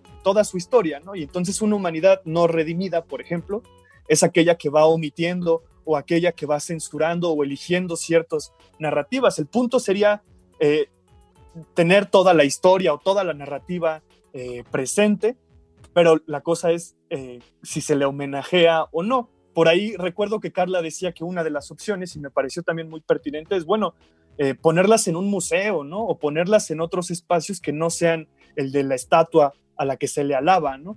También por ahí encontré un artículo muy interesante que hablaba de que las estatuas son eh, algunos de los elementos de, la, de los arqueólogos del futuro, ¿no? Y que de alguna manera también eso, esos son los elementos que, no sé, 500 años eh, tal vez se puedan retomar para plantear, pues, no sé, la estética, la política, no, no se me ocurre qué, pero justo habría que cuestionarnos a qué van. Y también está la noción muy popular de que las estatuas solo sirven para que las caguen las palomas, ¿no? Es decir, que en muchos espacios también no se les encuentra un sentido al hecho de que esté un busto o un espacio, una estatua en un espacio público. Yo creo que sí tienen en términos de memoria y justamente creación de conciencia colectiva, tendrían esa función, ¿no? Pero en muchos casos hay un montón de estatuas, bustos y monumentos olvidados que ya no forman parte como de una, eh, de, una idea clara de quién es ese personaje. Por ejemplo, ayer eh, por la noche, igual buscando un poco de información, eh, descubrí, entre comillas, o sea, descubrí para mí que en la Plaza de Santo Domingo, allá en el centro, está la estatua de Josefa Ortiz de Domínguez.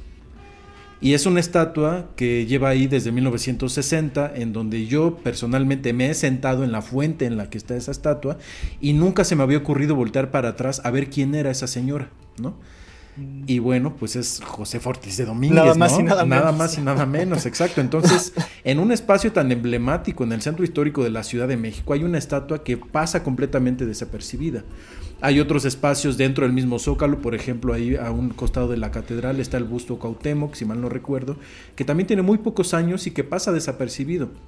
Y así lo podemos pensar en muchos, muchos lugares del país en donde hay bustos olvidados, hay estatuas que incluso han perdido sus nombres y que ya para la gente de a pie pues ver una estatua, eh, si no le ves como algún, que ese es otro tema, alguno de los rasgos característicos de ese personaje, ya no los puedes identificar, ¿no? Puedes identificar a, Benito Juárez por su peinado, a Miguel Hidalgo porque estaba calvo, no sé, hay esos, esos símbolos que ayudan como a crear eh, una identificación muy pronta de estos, de estos individuos, pero muchos otros no. Sí, yo, yo me acuerdo justo del programa que hicimos en Eje 10 de Radio Bocina, en la estatua de Pancho Villa, justo en el afán de, resignificar o al menos entender de qué iba que pusieran una estatua de Pancho Villa sobre Eje 10. Aparte el Eje 10 se llama, le pusieron la, avenida de los independentistas o algo así, y le ponen de los, de los libertadores. Ah, es cierto, de los Porque son de la independencia latinoamericana. Exacto, y, de repente se les ocurre meter una estatua de, Pancho Villa sin, sin ningún eh, señalamiento de quién es o por qué o cuál es la finalidad. Entonces, sí, también eh, estas estatuas justo aparecen nada más como estatuas de bronce. Uno a veces ni siquiera puede acercarse a ellas o saber quiénes son porque están alejadas de nosotros mismos al ser estatuas y al mismo tiempo al, no tener ningún vínculo, ¿no? ¿Por qué, por qué un Pancho Villa, ¿no? ¿Por qué estos personajes en, estos espacios? Esas serían las, las, preguntas que había que plantearse, ¿no? ¿Por qué está la, la, estatua de Fidel Velázquez todavía en el CEN del PRI, no? bueno, Exacto, es de los grandes personajes, pero si uno camina desde la calle se puede ver, ¿no? Y pensando así en una movilización de turba endemoniada, eh, pues le pueden lanzar una soga desde afuera de la calle y tirarla, ¿no? Es una estatua gigantesca de casi cuatro metros, si mal no me fallan mis cálculos. Y bueno, ¿quién o sea, ¿quién pensaría hoy en día que Fidel Velázquez es una persona a la cual se le debe homenajear, no? Pero bueno, el, PRI, sí lo tiene muy claro y yo creo que le rinden homenaje y cada, cada que se cumple un aniversario de su fallecimiento le deben dejar por ahí una, una corona de flores, ¿no? Oigan, y también este, recordando por qué está esta oleada en todo el mundo, todo se relaciona con la movilización antirracista que surge en Estados Unidos con el terrible asesinato de George Floyd y que en diversos lugares del mundo esta lucha comienza a ser bandera de una movilización social también en el contexto de la pandemia. Entonces, el racismo, que es un mal estructural de los procesos coloniales del mundo, eh, pues de siglos atrás, ¿no?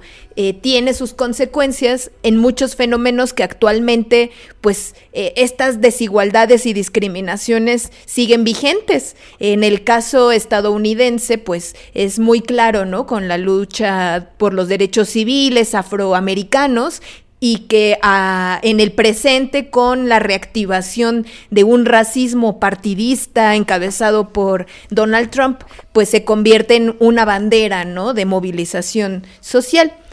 Y lo que pasa en otros lugares del mundo, pues también responde a sus propios procesos históricos. De ahí que en Europa los símbolos que se consideran como ah, eh, objetivos de ataque de esta nueva memoria que se intenta como reconsiderar a través de las estatuas, pues están como los colonialistas europeos, ¿no? Sobre todo en los países africanos, esclavistas. Entonces hay figuras eh, pues que se colocan en las grandes ciudades y que son el, el como el centro, ¿no? de la de la, ¿cómo decirlo?, de resignificación de la memoria.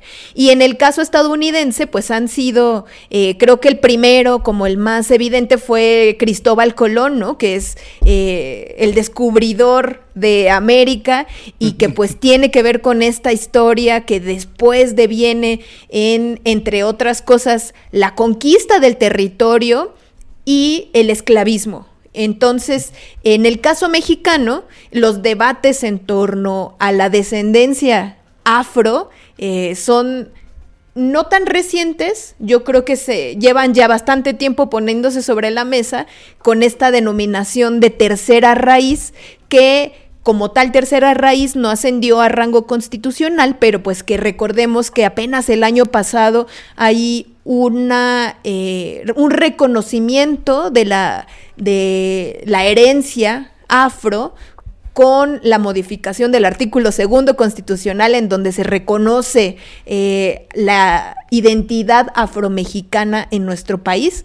Entonces pasó mucho tiempo para que estas ideas de pluriculturalismo y de la, el país multicultural que es México pues reconociera esta herencia afro, porque creo que teníamos muy introyectada ya la eh, mezcla de grupos indígenas con los españoles, ¿no? Que esconde también una diversidad mucho más amplia. México. La idea de, las dos razas puras, ¿no? Claro, y que tiene que ver con todo el discurso político de mestizaje. Entonces, eh, hay muchas posturas dentro de los estudios sobre el racismo o la racialización y también y debates muy intensos que yo creo que no todos han bajado como a la opinión pública, pero sí hay una intención como de acabar con el racismo, visibilizarlo en nuestro país y que pues mm, ahora se puso sobre la mesa y de una forma muy mediática a través de pues de actores y y comunicadores, ¿no? Yo creo que eso es muy positivo en el sentido en el que eso tiene que bajar a, ¿cómo decirlo? Como a todos los espacios, ¿no? Pareciera como un poco este, superficial, pero eh, es importante, ¿no? Porque yo creo que desde hace mucho tiempo se viene hablando del tema, se viene hablando de lo que implica el proceso de mestizaje para esta, esta, estas cualidades o esta forma en la que se, se desenvuelve el racismo en nuestro país pero no, no recuerdo un debate como tan intenso a todos niveles que haya llegado incluso como a eh, repercutir en las instituciones, ¿no? quizá podemos irle empezando por ahí a hablar del racismo. Este, yo nada más quería comentar una cosita que es eh, en muchos espacios académicos ya lleva un tiempo eh, pues difundiéndose la idea de que las razas no existen. Entonces, en muchos espacios eh, el, solo hecho de hablar de raza pues es como a puntualizar de que las razas no existen porque las diferencias fenotípicas de los seres humanos no determinan su eh, humanidad, ¿no? O sea, como, como todos sus derechos inalienables como seres humanos. Es una idea que parece simple, pero que cuesta mucho trabajo de introducir, incluso eh, como que a mucha gente no le queda muy claro a qué se refieren con esto de que las razas no existen, cuando hay una serie de rasgos fenotípicos evidentes eh, que se distribuyen a lo largo del mundo como con cierta, ¿cómo decirlo? Cierto, que son reiterativos, ¿no? O sea, mm. el fenotipo que existe en África, el fenotipo que existe en los países asiáticos, en los países de Medio Oriente, entonces como que como son tan evidentes a nuestra vista, pareciera que tienen una existencia real. ¿no? Per se biológica, ¿no? Está el fenotipo biológica. también sería otra cosa hablar del genotipo, que es la parte genética en donde si te metes a buscarle por ahí, pues te das cuenta de que no hay razas, ¿no? De que no hay además algo puro a partir de lo cual tú puedas decir, ah, mira, pues como él es de color negro, su raza sí es negra porque se le ve, ¿no? Eh, y, bueno, una de las críticas también que se ha hecho a esta, a esta idea de raza es que muchos de los, de, o buena parte de este armazón que se contempla como lo que debe definir a los grupos humanos en términos raciales es lo visible, es decir, el color de piel, el color de los ojos, pero hay otros atributos que son compartidos y que no se toman en cuenta, por ejemplo, el cabello chino, la, la ausencia de cabello o de pelo en el cuerpo, el tipo de nariz, el tipo de boca, que también son compartidos en muchos lugares del mundo y que no se toman en cuenta para definir a un grupo humano frente a otro, que son igualmente visuales, pero creo que no tienen la misma carga eh, pues de, definición, ¿no? Eh, como sí otros, eh, pues los atributos más generales. Y yo nada más también quería comentar que aparejado con esta idea de que no existen las razas, también hay grupos que reivindican la raza y que se reivindican como una comunidad que comparte esos rasgos y que a partir de su eh, compartir esos rasgos toman eso como una agencia política para estar en contra de la discriminación. Entonces, eh, yo solamente quería poner eso sobre la mesa. Hay una discusión sobre que no existen las razas, pero también hay grupos que lo reivindican, porque es como lo que les da identidad como colectivo y también como parte de su postura política frente a todos estos procesos discriminatorios. Eh, Emiliano. Sí, o sea, a mí me, quedó muy claro, no sé, creo que fue hasta con un meme que se aventó el misa o algo así. Este, porque justo yo, yo entendía esta idea de esta noción de que las razas no existen. Sin embargo, eh, me, constantemente me confrontaba con banda que me decía, pues, ¿cómo no van a existir? ¿no? Ahí están las prácticas y, no que y lo que sea. Y eso es justo lo que existe. Eh, no existe el, la raza, sino el racismo, ¿no? La práctica que reproduce esa, esa, esa, noción racista, ¿no? O, racial. Entonces, eso, eso a mí me quedó mucho más claro, justo porque no se trata de conceptos que están en nuestra cabeza, sino de prácticas de división social del trabajo, de división social eh, hasta urbana, ¿no? Como en ciertos lugares se concentran ciertos grupos que pertenecen a una raza y, en otros otras razas. Y la naturalización de esas prácticas, ¿no? Como si fuera, eh, es decir, pues como eres de tal de tales características, naturalmente tú estás definido para hacer deporte o para hacer este tipo de cosas, que también es algo que tiene mucho que ver con en, este tema del que, tú, estás hablando, porque estos conceptos se, se deshistorizan y se naturalizan y entonces es donde se pierde la noción de que entonces siempre ha existido así, siempre ha sido así, por lo tanto es algo natural y no se le puede ver desde otra perspectiva que es la histórica, que da muchas luces para entender este tipo de prácticas, ¿no? Ahora, una, una última cosa justo con el comentario que lanzó Carla, porque justo... Eh, estos grupos políticos que toman su raza como una agencia política, eh, justo hacen más complejo el asunto. Eh, me parece que de ahí viene esta retórica, sobre todo de banda blanca, que quiere defenderse, que dicen, bueno, es que ellos están siendo racistas conmigo, ¿no? O ellos están reproduciendo esos sistemas raciales hacia mí o lo que sea. Entonces se termina señalando a la otra persona como la racista eh, a la hora de que se, está reproduciendo esas prácticas, ¿no? Cuando, hasta donde yo lo entiendo, igual ahorita me, corregirán o me complementarán, pues tiene que ver más con que la, acción racista se ejerce hacia abajo. No sé si, no sé si sea por ahí, que viene, viene desde un sujeto blanco, racialmente blanco o fenotípicamente blanco, y que, que hace un, un, un, señalamiento hacia abajo, ¿no? Hacia el indígena o hacia el negro o hacia el prieto, como se le quiera decir, ¿no? No sé si sea por ahí, pues, no sé si sea por ahí. Yo creo que también está como dentro del riesgo que implica individualizar las prácticas racistas. Evidentemente se reflejan en prácticas individuales, pero eso pareciera olvidar que se trata de un elemento sistémico, de algo estructural. Y creo que justamente ahí está la clave. Es decir, se reflejan en actitudes cotidianas a todos niveles, pero el racismo es un tema histórico que es muy importante, que es sistémico y que tiene que ver con todas las estructuras que determinan las jerarquías sociales. Y eso tiene que ver con lo económico, con el acceso a los servicios de salud, a los servicios educativos e incluso, como se pone acento ahora con las eh, protestas, a eh, violencia ¿no? Violencia concreta, es decir, los sujetos racializados, es decir, los que eh, se les determina en un grupo social jerárquicamente inferior en este imaginario, son los que, por ejemplo, llenan las cárceles, porque son sujetos de vulnerabilidades estructurales.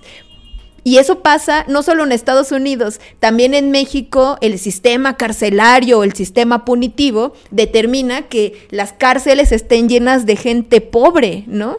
Y que la gente pobre sea mayoritariamente la eh, no blanca, ¿no? Por, por ponerlo en una generalización. Entonces, tiene que ver con todos estos elementos, pero cuando lo ponemos constreñido a una práctica individual, entonces resultaría que casi cualquier determinación o denominación a alguien por un elemento de su fenotipo se convertiría en discriminación. Y ahí está el peligro, porque no es una práctica individual, no estás discriminando a alguien, por ejemplo, por decirle güerito, porque no hay un sistema estructural que tenga eh, esa persona que sufrir vulnerabilidades por eso. Entonces, es, de ahí viene todo este debate muy bobo del, del racismo inverso o este pues sí, ¿no? Como, como todo lo que han tratado de llevarlo hacia, hacia el campo individual y es justo como otro de los problemas del individualismo y el liberalismo llevado a su extremo con gente como Gloria Álvarez y estos adalides del neoliberalismo, ¿no? Está también otra postura que es eh, muy interesante en el sentido de que no solo es... Eh, ay, se me olvidó.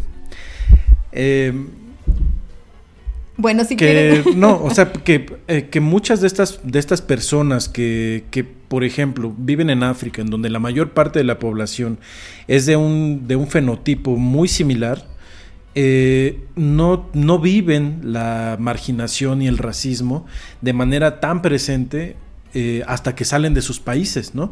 Yo en varias ocasiones he escuchado testimonios de personas africanas que se dan cuenta de que son negros en ese sentido cuando llegan a Estados Unidos, cuando llegan a Europa, y entonces ahora sí sus cuerpos son racializados e importa qué tipo de físico tienen a diferencia de cuando vivían en sus países donde todos son iguales o la mayoría son iguales, pues donde nada de eso importa y, entonces en todo caso los mecanismos de exclusión son otros, los mecanismos de marginación son otros y no el aspecto racial, ¿no?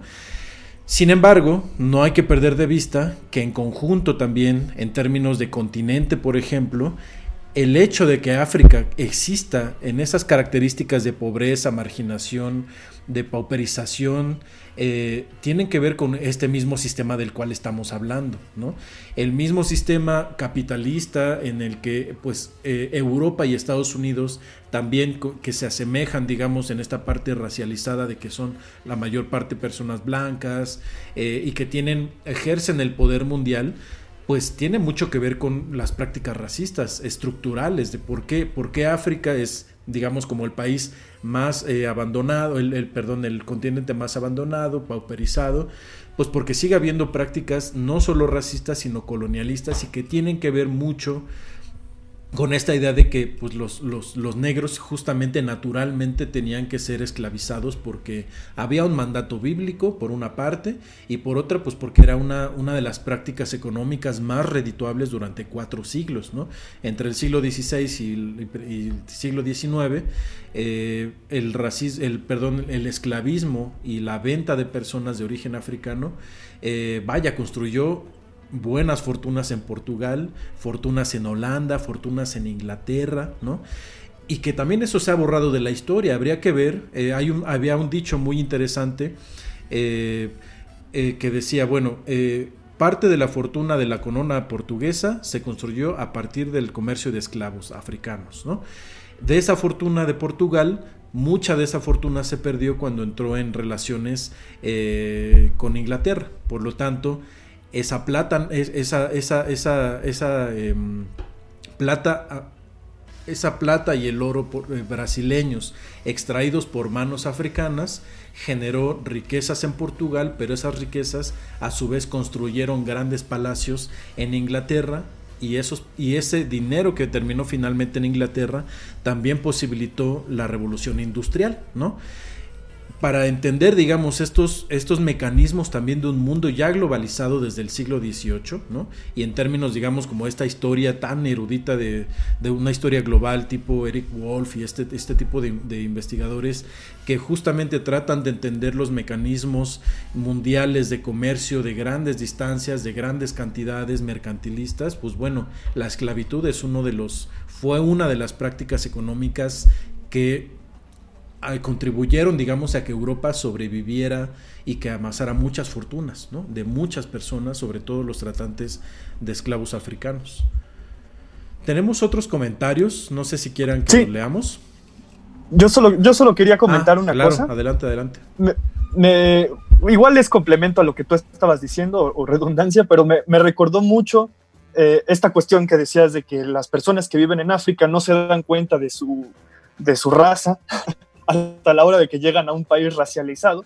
Me recordó mucho a un stand-up comedy de Trevor Noah, que es un comediante sudafricano que ahora vive en Estados Unidos y está en el, en el Late Night Show o algo así. Y uno de sus stand-up comedy habla de eso, de que cuando él se está mudando a, Estados Unidos, tiene que ponerse a estudiar para poder ser un verdadero negro de, de, de América, ¿no? Y hasta en la forma de hablar o en la cultura que se consume, ¿no? Él, decía que, se tuvo que clavar mucho viendo ciertas películas como Friday de, este, de, este Ice Cube, en donde hablan justo del gueto de Compton y de cómo los negros en Compton pues se, desenvuelven y están en relación con el narcotráfico de, ese lugar. También habla de que pues, se tuvo que clavar escuchando hip hop para poder llegar bien bien claro. se echó todas las películas de Spike Lee, ¿no?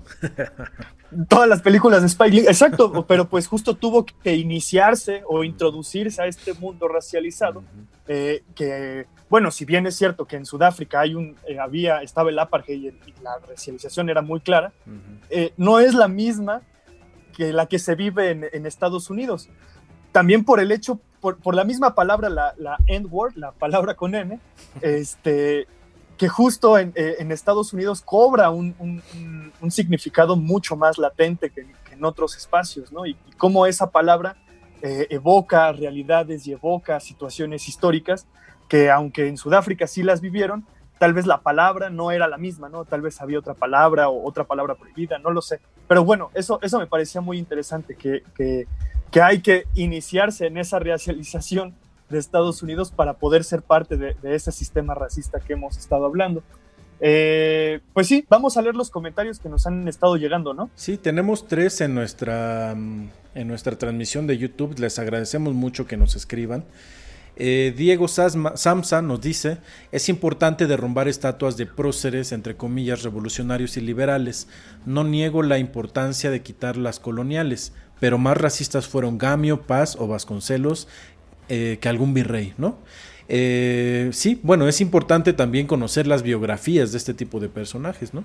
Eh, a mí no se me ocurre ahorita, por ejemplo, si hay una estatua de Gamio, de Octavio Paz no, no conozco, pero una de Vasconcelos sí está atrás del edificio de la CEP, en el centro, ¿no?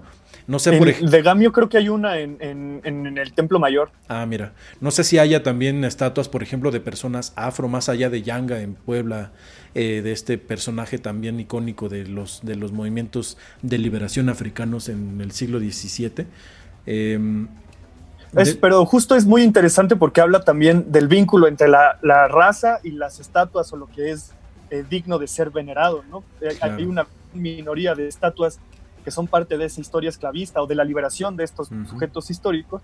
y, eh, bueno, ahí haciendo, tejiendo ese puente entre lo que hablábamos de las estatuas y lo que estamos hablando ahorita de, de las razas. Y, también que tiene que ver con el propio proceso mexicano, porque a diferencia de Estados Unidos, lo que se enarboló como el ideal de nación mexicana en el periodo de la postrevolución fue el mestizaje. Entonces, de eso, por ejemplo, tenemos el lema de la UNAM que dice, por mi raza hablará el espíritu, que fue forjado por José Vasconcelos. Me parece que el lema es de 1921, si no me equivoco y que tiene que ver con toda esta idea de la raza cósmica muy en boga en la época, con Antonio Caso, con todas estas conceptualizaciones de que el futuro del país estaba determinado por la mezcla. Y la mezcla se entendía como la mezcla entre España o españoles, blancos europeos y e indígenas. Y lo que se oculta detrás de todo este concepto de mestizaje, pues está que es un proyecto de hispanización y que en México la eh, racialización o el problema racista que existe está determinado por el eh, eh, la intención del Estado mexicano de hispanizar a toda la población bajo eh, pues este discurso de mestizaje que retoma mucho como de las culturas indígenas. Hay un indigenismo que es muy intenso en esa época y que se puede ver como con las manifestaciones culturales tipo el, el ballet de Amalia Hernández que eh, estiliza todas las danzas tradicionales mexicanas las el muralismo por ejemplo todas estas pinturas de Diego Rivera, eh, con mujeres indígenas o de la propia Frida Kahlo, ¿no? Eh, y que todo es todo este proceso que intenta eh, ensalzar la herencia indígena o la herencia, la herencia prehispánica en nuestro país, pues es un proyecto de hispanización y que de eso va el racismo en nuestro país, ¿no? Entonces, eh, muchos grupos indígenas, pues justamente hablan de eso, de que, pues en México se ha adorado mucho a, los, a los indígenas con esta romantización incluso de, de, las culturas, cuando en el fondo, pues está el proyecto de acabar con ellas, ¿no? Y que, bueno, ya en los, en los, en las décadas más recientes, yo creo que sí, desde el propio Estado ha habido más bien una intención por la conservación, pero que no podemos olvidar toda esta historia, ¿no? Entonces, por eso ese comentario a mí me parece muy eh, pertinente, porque cuando hablamos del racismo en México, pues tenemos que hablar que del mestizaje, del nacionalismo revolucionario, y que figuras, sobre todo pienso como como la de Vasconcelos, pues reflejan toda esta tradición, a diferencia de pues todo lo que pasó en el proceso colonial, que es bien complejo y aunque tenemos esta como sistematización en el, eh, estos cuadros de castas y la jerarquización que sí existió en su momento, también hubo un proteccionismo por parte de la corona a través de las leyes de Indias a los eh, grupos indígenas que tenían derechos eh, reconocidos institucionalmente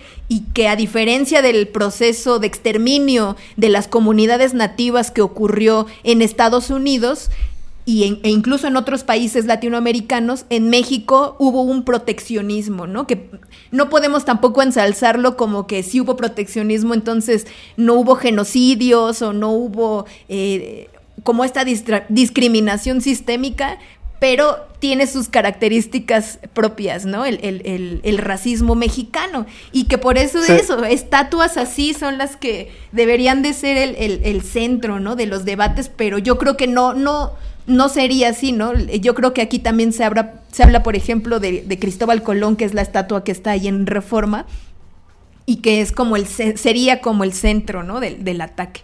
Tenemos por ahí otra. Se respetaron los derechos humanos. Él y Hernán Cortés respetaban los derechos humanos de los, de los indígenas mexicas. A ver, otro, comentario. Nos dice eh, Miguel García, muchas gracias. Lo de las estatuas también pone a pensar en la iconografía histórica, lo que representan ciertos personajes. Tal vez extrapolando, ahí está el caso de eh, Zapata Gay del año pasado, que fue un caso bien polémico exactamente sobre pues romper estos paradigmas tan tradicionales, conservadores en ese caso, de la figura de eh, pues de, Emiliano Zapata y, la reacción que tuvo particularmente la familia del prócer, ¿no? Que fueron justamente los que se mostraron, en este caso, más tradicionales conservadores, por no por no permitir que la idea de Miguel, de, perdón, de Miguel Hidalgo, la idea de Emiliano Zapata se trastocara y menos en lo que se considera su hombría, ¿no? Que yo como lo he reiterado, ese cuadro del Zapata gay era un autorretrato de Fabián Chaires, no es Emiliano Zapata, ¿no?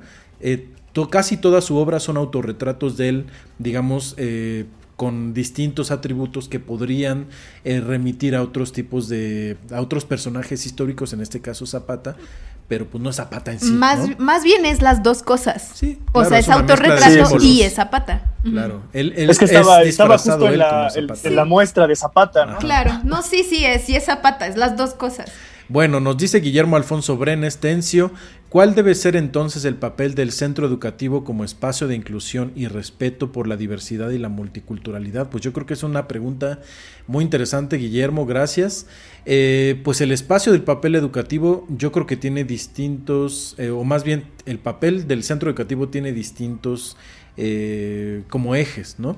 de forma tradicional, bueno, la escuela, sobre todo en niveles básicos, es por una parte pues generar sentimientos de nación, ¿no? Eh, de ciudadanía además, en términos civilizatorios en este sentido, ¿no? De enseñarle a los niños a ser buenos ciudadanos, ser unos seres humanos, digamos, en el sentido social de la palabra pero también... No ser salvajes. Eh, no ser salvajes, exacto. Pero y también es el desarrollo de habilidades de pensamiento, eh, de crítica, de pensamiento abstracto, de conocimiento, eh, que no tiene que ver con que si aprendemos a sumar, restar o las, o las tablas o, o, para qué nos sirve saber si Miguel Hidalgo no, sino que hay detrás de esos, de esos conocimientos, ¿no? El desarrollo de habilidades de pensamiento abstracto creo que es muy, muy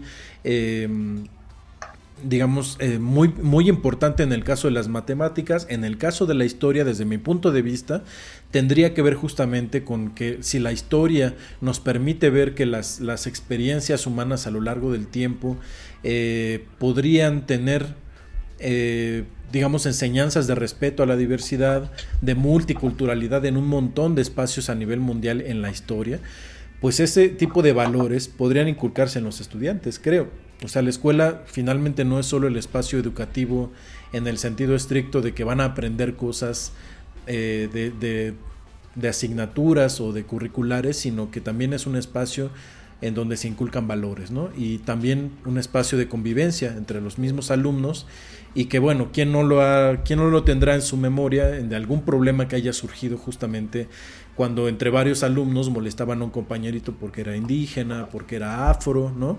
Creo que difícilmente nosotros, eh, al menos en América Latina, no, no tuvimos una, eh, una experiencia así, ¿no? Yo no. Eh, o sea, no que la vivamos personalmente, sino que... No, no, yo no la vi.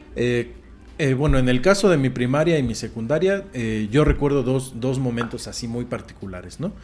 Y creo que es muy común verlo y espacios de convivencia como las escuelas pues justamente son espacios en donde tiene que haber pues la promoción de este tipo de, valores como la inclusión y el respeto a la diversidad y la multiculturalidad. Yo, yo quería ahí comentar algo más como de experiencia personal que creo que viene bien con lo que decían sobre gente que se da cuenta de que está racializada cuando se meten en espacios donde eso es muy vigente.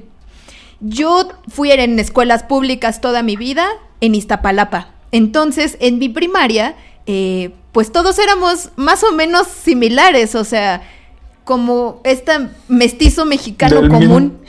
Un fenotipo. sí, un fenotipo realmente muy similar, o sea, sí había eh, una, unas unos más morenitos, menos morenitos. Había un güero que le decíamos Lechito. Saludos a mi amigo Lechito. Porque era raro el güero, ¿no?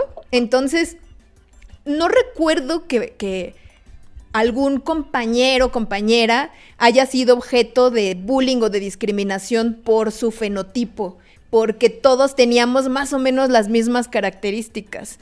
Lo que sí creo es que en espacios de clase media, aspiracionales, en escuelas privadas, donde el raro es el, eh, indígena o el, o el moreno, puede ser que sea más común que ocurran estos casos de discriminación. No lo sé. A mí incluso me da la impresión como de que se traslada la situación de discriminación de clases medias a espacios populares o a clases eh, populares. Incluso lo pienso aquí en la colonia Santo Domingo.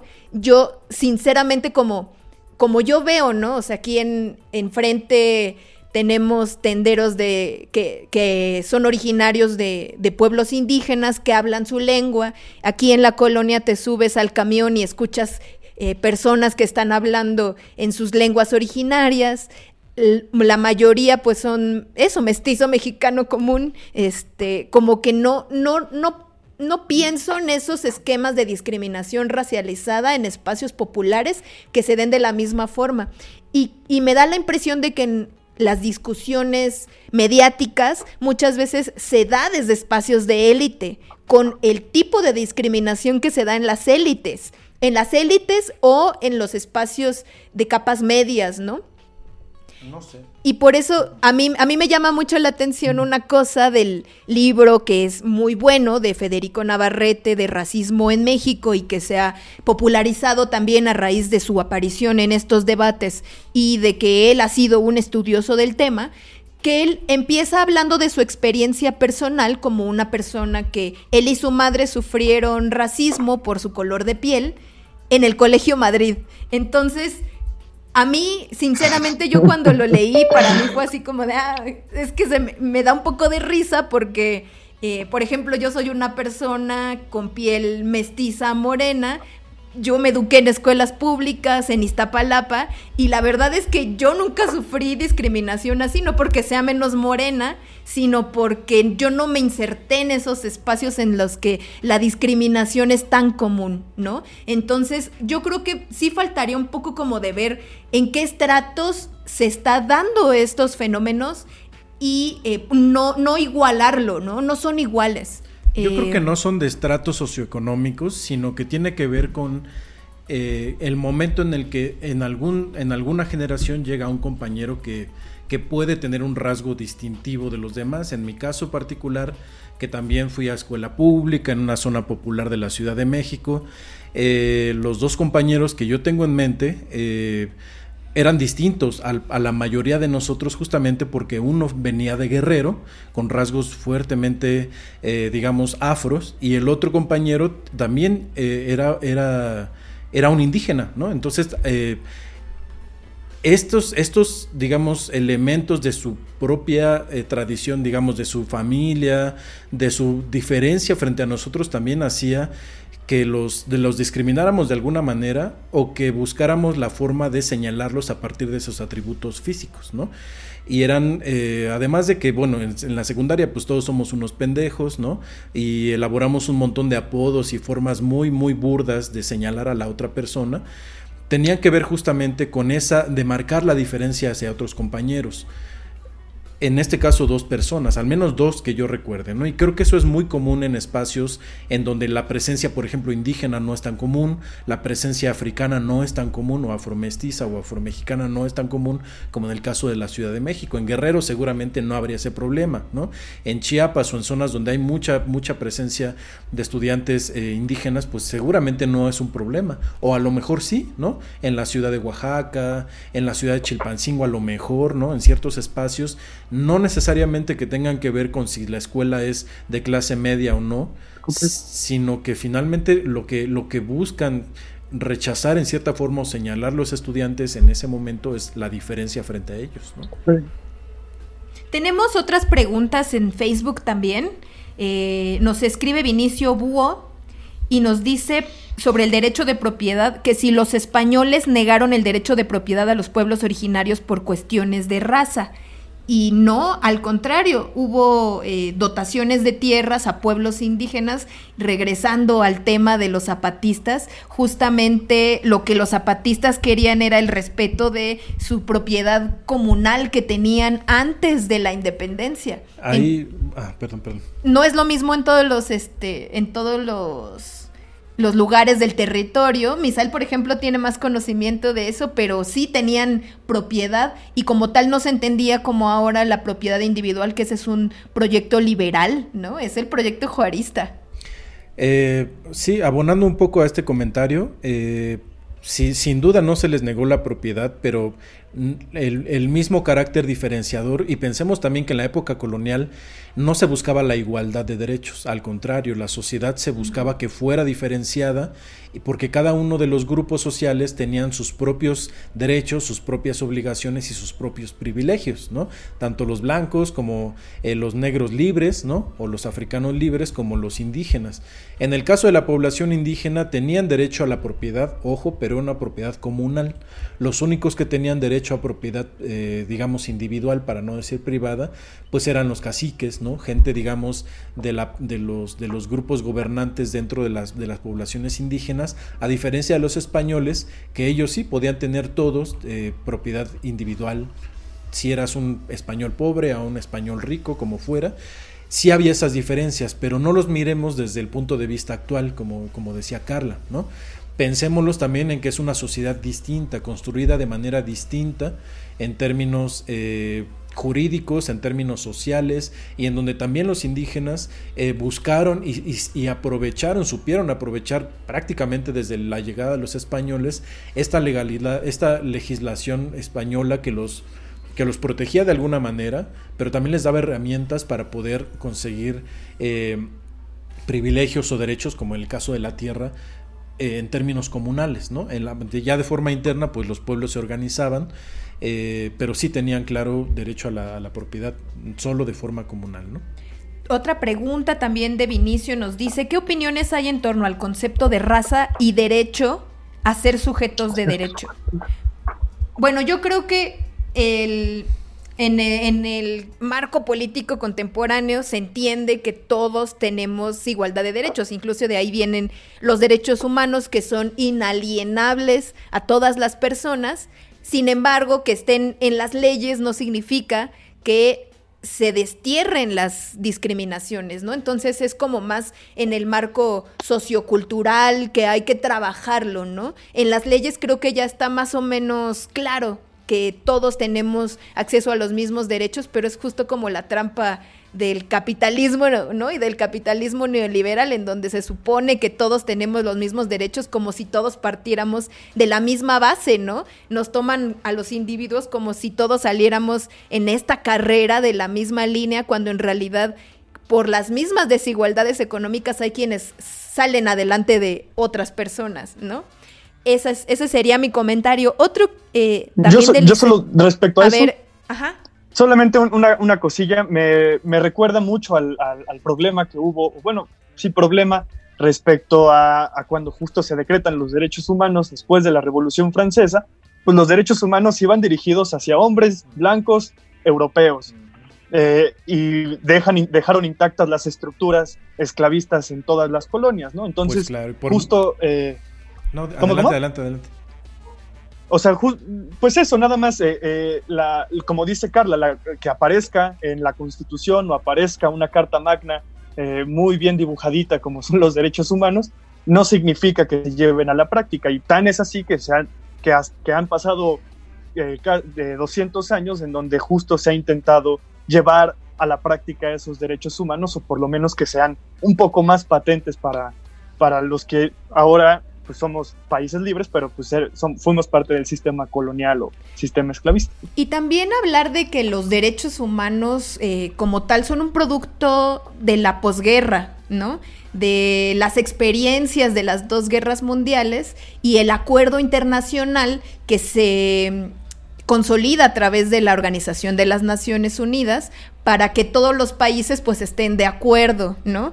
En eh, que existen derechos inalienables que no pueden ser violados y que de ahí parte tal cual como los derechos humanos entendidos en el concepto más actual, eh, de la Revolución Francesa lo que surge son la vindicación de los derechos del hombre y del ciudadano que tiene más un matiz político, que rompe con la estructura que decía Misael de derechos diferenciados entre grupos sociales y aquí se asume que todos adquieren la cualidad ciudadana por el hecho de formar parte de un Estado. ¿No?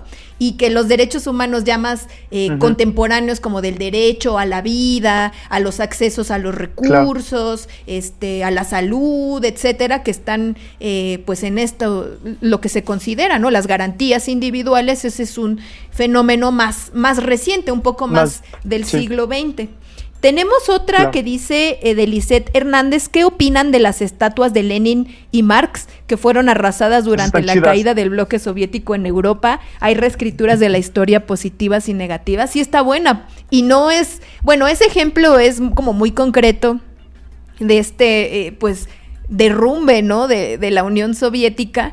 Pero yo recuerdo otras más recientes también, por ejemplo, muy significativas, cuando tiraron la de Saddam Hussein este, que fue todo un acontecimiento mundial, ¿no? Pero estas en particular son interesantes y que incluso pensando en esta misma historia, pues lo mismo ocurrió con las estatuas de los zares en la Revolución Rusa, que están marcando una ruptura, ¿no? Ambas. Eh, cuando empieza eh, todo el proceso ¿no? Eh, de la formación de la Unión Soviética y cuando termina, la derrumbar estatua se convierte en parte ¿no? de simbólicamente qué régimen va a adquirir un, Estado. Pues sí, volvemos al, punto central que es que las estatuas están en el espacio público como un homenaje a esos personajes pues que se busca ensalzar de alguna manera, ¿no? Entonces con los cambios de régimen pues las figuras históricas van perdiendo, igual que los santos, ¿no? Van perdiendo potencia, después ascienden otros santos, igual los, los héroes, los héroes patrios que nos dieron patria, pues van cambiando a lo largo del tiempo. Ahora, con el gobierno actual, por ejemplo, se está buscando darle una mayor relevancia a Felipe Ángeles. Y durante todos los periodos postrevolucionarios, pues no hubo, digamos, esa promoción pública eh, en términos de homenajes con estatuas a este, a este personaje, ¿no? Eh, sí a otro tipo de personajes, pero bueno, es, parte también de que la, historia y la memoria son dinámicas y en términos institucionales pues siempre van a estar ancladas a los intereses de los grupos que están gobernando. O a las mujeres, porque ahora también está el proyecto de poner estatuas de 12 heroínas en el Paseo de la Reforma, lo cual me pone muy contenta. Sí, exacto. Bueno, eh, en el caso de las mujeres, eh, no sé si en algún momento posterior en el futuro se vaya a dar justamente una, eh, una discusión así, más allá de que sean mujeres las personas que, que van a ser homenajeadas en paso de la reforma, pues quiénes eran, ¿no? Y ver si, si cumplen, digamos, esta noción de heroínas eh, y de personas que deben ser homenajeadas en un espacio público tan relevante para la Ciudad de México. No pensemos que en el país, porque es un país muy centralizado y la verdad es que Reforma no representa más que una avenida bonita de la Ciudad de México, ¿no? Bueno, em, pero sí es, sí es relevante que sea en reforma, que, sea como un proyecto unificado llamado Paseo de las Heroínas. Ya hemos hablado aquí de lo que implica, ¿no? Denominar en estos términos de heroicidad a los personajes históricos, pero pues tomando en cuenta la memoria histórica colonial y patriarcal, el hecho de reconocer a figuras femeninas y algunas de ellas feministas a mí me parece muy significativo y por eso lo celebro. Exacto. Bueno. Eh, continuamos con los comentarios, ¿les parece? Y rapidito porque ya estamos este, sobre el tiempo. Nos dice Cristian García, eh, gracias también por su comentario. Él nos dice que en Irapuato la calle principal se llama Díaz Ordaz y en Oaxaca, en, perdón, en la ciudad Cerdán de Puebla hay una estatua de Díaz Ordaz que habría que derribar. Pues sí, ¿no? Habría que derribar. Pues por acá recuerdo en el metro, no recuerdo qué estación, había una placa que ah, era de Díaz Ordaz porque él fue quien inauguró la línea 1 del metro en 1969. O Valderas, son esos dos, pero era conmemorativa en Ajá, era conmemorativa de la, inauguración del metro, pero pues un grupo ciudadano eh, decidió que era momento de quitarla. Pero no fue el gobierno de la Ciudad de México, ¿no? El que decidió quitarla, porque es justamente quien tiene injerencia en las instalaciones del metro. No recuerdo si fue, el gobierno, pero... la verdad pero digamos que es como esta figura de Díaz Ordaz que es de los personajes más odiados de la historia contemporánea. Entonces, pues sí, yo creo que debería de ser objeto, ¿no? De esa resignificación. Y fíjense, otro tema muy interesante en términos de figuras homenajeadas y héroes patrios es la figura de Porfirio Díaz en Oaxaca. Mm. En muchos lugares hay em, calles, hay bustos, hay zonas, incluso escuelas y un montón de lugares que se llaman Porfirio Díaz. Eh, uno de los homenajes que permanece en el Estado como algo inamovible es justamente del, del Porfirio Díaz héroe, ¿no? Del Porfirio Díaz coronel eh, joven, eh, con toda esta eh, visibilidad que, se dio por sus estrategias militares frente a la invasión de los franceses allá en la década de los 60 del, del 19 y es justamente uno de los, de los motivos por los cuales se le homenajea tanto en el estado de Oaxaca a diferencia de la misma figura de Porfirio Díaz dictador, ¿no? Ya grande, en otro esquema, en otro, también en otras formas de vida y en otras circunstancias políticas, esa es la figura que digamos que no tiene tanta tanto relevancia y por lo tanto no se le homenajea o no está permitido socialmente que haya homenajes a Porfirio Díaz general, presidente, dictador y ya muy viejo, ¿no? Eh, también eh, otro comentario, eh, bueno, Rolando Espinosa nos dice hubieran invitado a Chumel. Saludos al buen programa. Pues sí lo invitamos, pero Chumel Torres no Hubiera estado bien. Dijo que después del debate en, en, Racismo MX, pues no iba a dar más conferencias ni nada. Así que bueno, un saludo y un abrazo. y un abrazo también por el Día del Padre. Exactamente. nuestro querido colega Alan Llanos también nos dice no olvidar a la Miguel Alemán, a la estatua de Miguel, Alemán. en CEU, varias veces saboteada hasta que decidieron retirarla. Pues claro, ¿no? Hace poco más de 10 años en Coyoacán decidieron colocar estatuas de próceres patrios. Villa y Guerrero fueron colocados en Avenida División del Norte y el Cruce de Pacífico y Miguel Ángel de Quevedo. Pues también, ¿no? Pero pues son espacios igual poco... Mmm, ¿Cómo decirlo? Apropiado por la ciudadanía porque son espacios eh, pues en medio de avenidas. En, medio de avenidas donde no permiten también apropiarse de ese espacio. Pero bueno, son figuras que están allí y como homenajes pues están sus estatuas en espacios públicos, ¿no? Muchísimas gracias a todas las personas que nos han escrito. Eh, también en Twitter, por acá, Alan Llanos nos dice que hay una delgada línea entre la veneración acrítica y la desmemoria histórica en relación con las estatuas y monumentos. El que ahora se les intervenga revive el debate sobre el propósito y significado de estos. Y pues está también este tema de la apropiación de los espacios públicos. ¿Qué significados simbólicos queremos los ciudadanos, las ciudadanas, para nuestros espacios públicos? Y otra que también se ve mucho en los debates es sobre su eh, valor artístico, ¿no? Entonces, yo creo que son temas que están sí en tensión, porque conservar por conservar omitiría que esto tiene un poder simbólico muy fuerte y que ese poder simbólico pues es reapropiado legítimamente por la ciudadanía, incluso con las intervenciones como los rayoneos que hemos visto en las manifestaciones políticas más recientes, que si bien pueden eh, parecer muy chocantes o de... Eh, ser confundidas con vandalismo, pues tienen un significado político que no podemos perder de vista. O también la pérdida de significado, ¿no? Eh, yo recuerdo esta, esta estatua de José Martí ahí en el Metro Hidalgo. Eh, que durante muchos años yo recuerdo antes de que se intentara reorganizar esa zona, eh, pues los pies de don José Martí y las manos servían para amarrar los mecates y sostener las lonas de los puestos ambulantes de la zona, ¿no? Es una gran metáfora, güey. Exacto, y es como la otra de que las estatuas sirven para que las caguen las, las palomas, ¿no?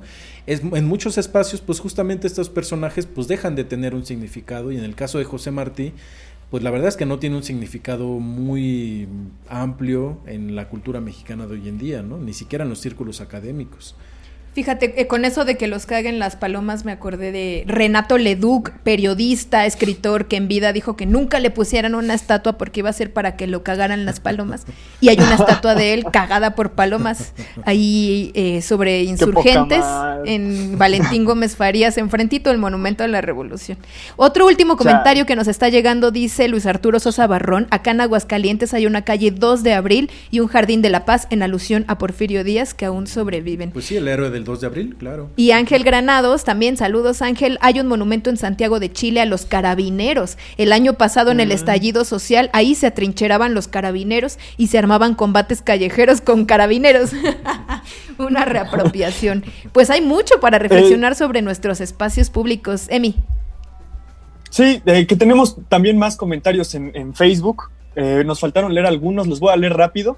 Sí, eh, eh, no sé si alguien quiera decir algo más de, lo que dijo adelante, Bueno, José Ángel Coyoc nos, nos, escribe saludos desde Mérida, buen programa como siempre, saludos, gracias por escucharnos. Gracias. Israel Zamarrón nos escribe, ¿qué monumentos en México son considerados polémicos o han perdido su significado y tendrían que ser sujetos a revisión para removerlos o reubicarlos o resignificarlos?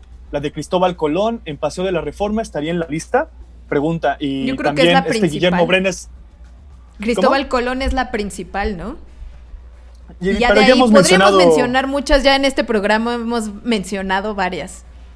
Sí, sí, sí, voy a leer rápido porque está sonando medio gacho. Eh, ah, también el Chema Segundo nos escribe, ah, saludos a Chema. Eh, nos escribe, excelente programa, felicidades. Ahora hay muchas nuevas estatuas en la entrada de los pueblos mágicos me parece otra forma de publicidad. Tal vez no tienen significado histórico de una acción o persona en particular, pero pasarán a la historia como el monumento en que se vendía todo, eh, todo de todo al turista.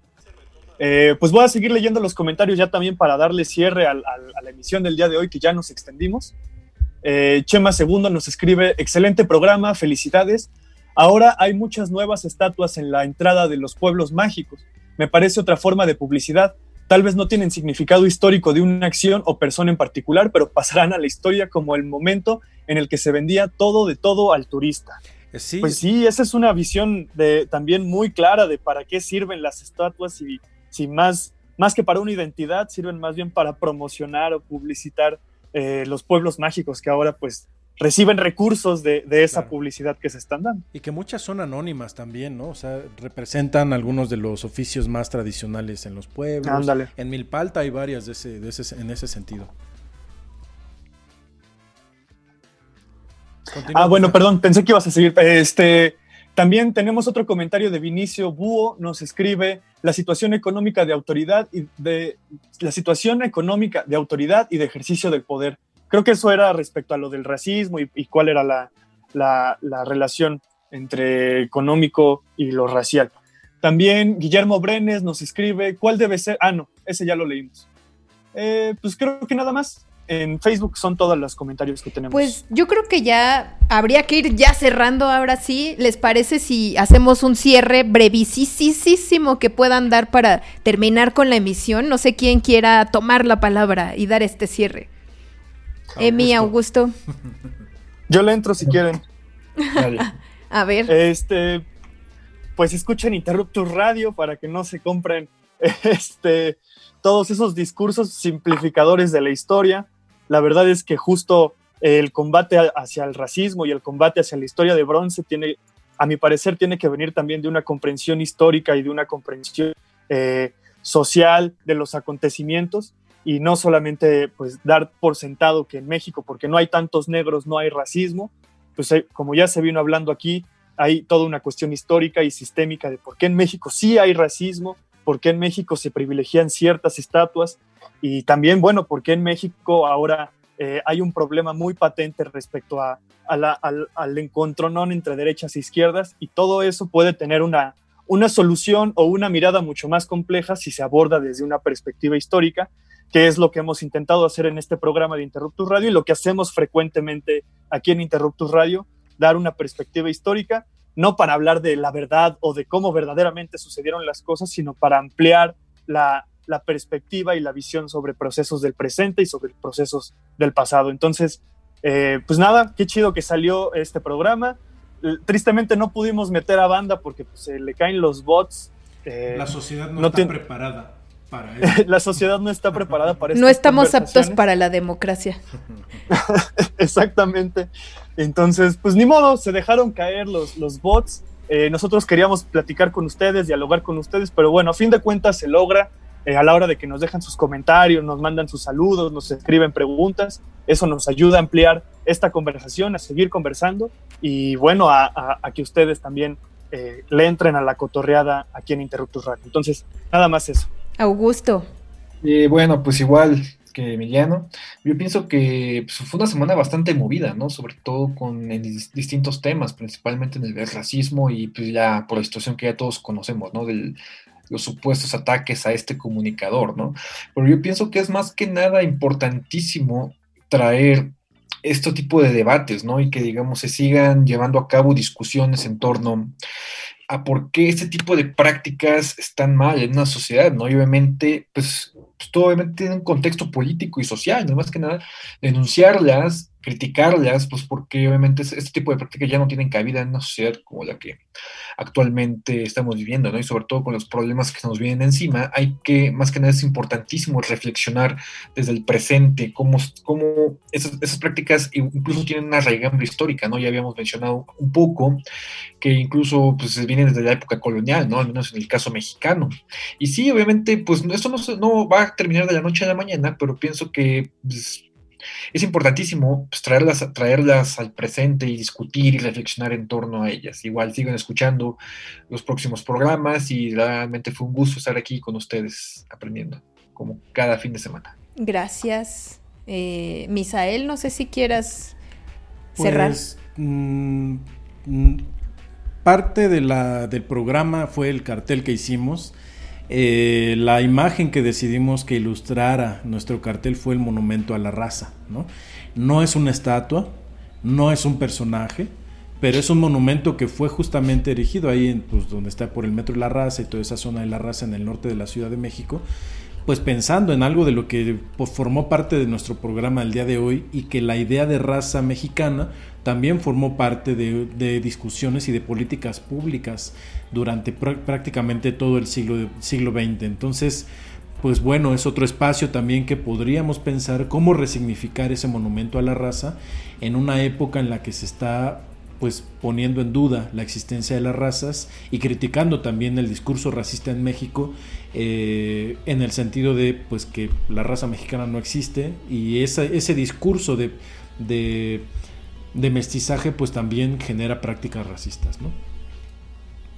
Bueno, yo em, quisiera como poner atención en que hay que tener mucho cuidado con este neorracismo, porque sí se está fortaleciendo un discurso en el mundo que intenta justificar las desigualdades basadas no solo en la raza, sino en una jerarquización social con base en muchos otros elementos más. Entonces, en otros países ya hemos visto cómo se fortalecen los discursos de ultraderecha que están basados justamente en este fortalecimiento del racismo y que toman al racismo o al raciclasismo, es decir, la mezcla de racismo con clasismo, para eh, mantener un status quo en donde pues hay un grupo social que es el que detenta la mayor parte de la riqueza en este reparto inequitativo que existe en el capitalismo neoliberal. Entonces, todo este debate viene a México también a cuento porque en México sí se están fortaleciendo o intentando fortalecer grupos que ensalzan el racismo. Entonces, eh, personajes como Chumel Torres que podrían parecer muy superficiales o que tienen un discurso muy pobre, en realidad sí hay un riesgo detrás de darle micrófono a personas que pueden fortalecer esto poniéndolo en contraposición con otros elementos como el ataque o supuesto ataque a la libertad de expresión con el retiro de su programa de una plataforma privada o la cancelación de un foro en una institución pública que dedica justamente sus esfuerzos a la lucha contra la discriminación. Entonces, eh, es algo que ya se ha visto en otros países. Yo solamente llamaría pues a tener mucho cuidado con esto, a no mezclar cosas, no mezclar conceptos y atacar estas eh, discriminaciones sistémicas que se dan desde muchos elementos, no nada más con la raza, sino también con la apariencia física, con el nivel adquisitivo, con la delgadez y la gordura, ¿no? O sea, hay muchos elementos para discriminar que pareciera que se están fortaleciendo y a mí eso me asusta mucho. Todas las personas somos iguales en esencia, tenemos diferencias culturales que todas son valiosas y eh, ninguna debe ser motivo para discriminar a nadie. Entonces yo con eso cerraría eh, y creo que pues fue un muy buen programa, les agradezco mucho. Muy bueno. Y pues nos estaremos escuchando acá el próximo domingo. Muchas gracias, Augusto. Muchas gracias, Emi. Gracias a ustedes. Acá en la producción audiovisual. Nos escuchamos el próximo domingo en Interruptus Radio. El pasado es hoy.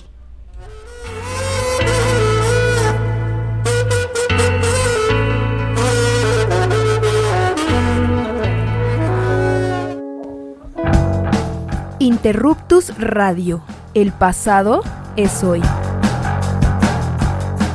Emisión sobre historia y ciencias sociales en Radio Libre por Internet. www.interruptusradio.com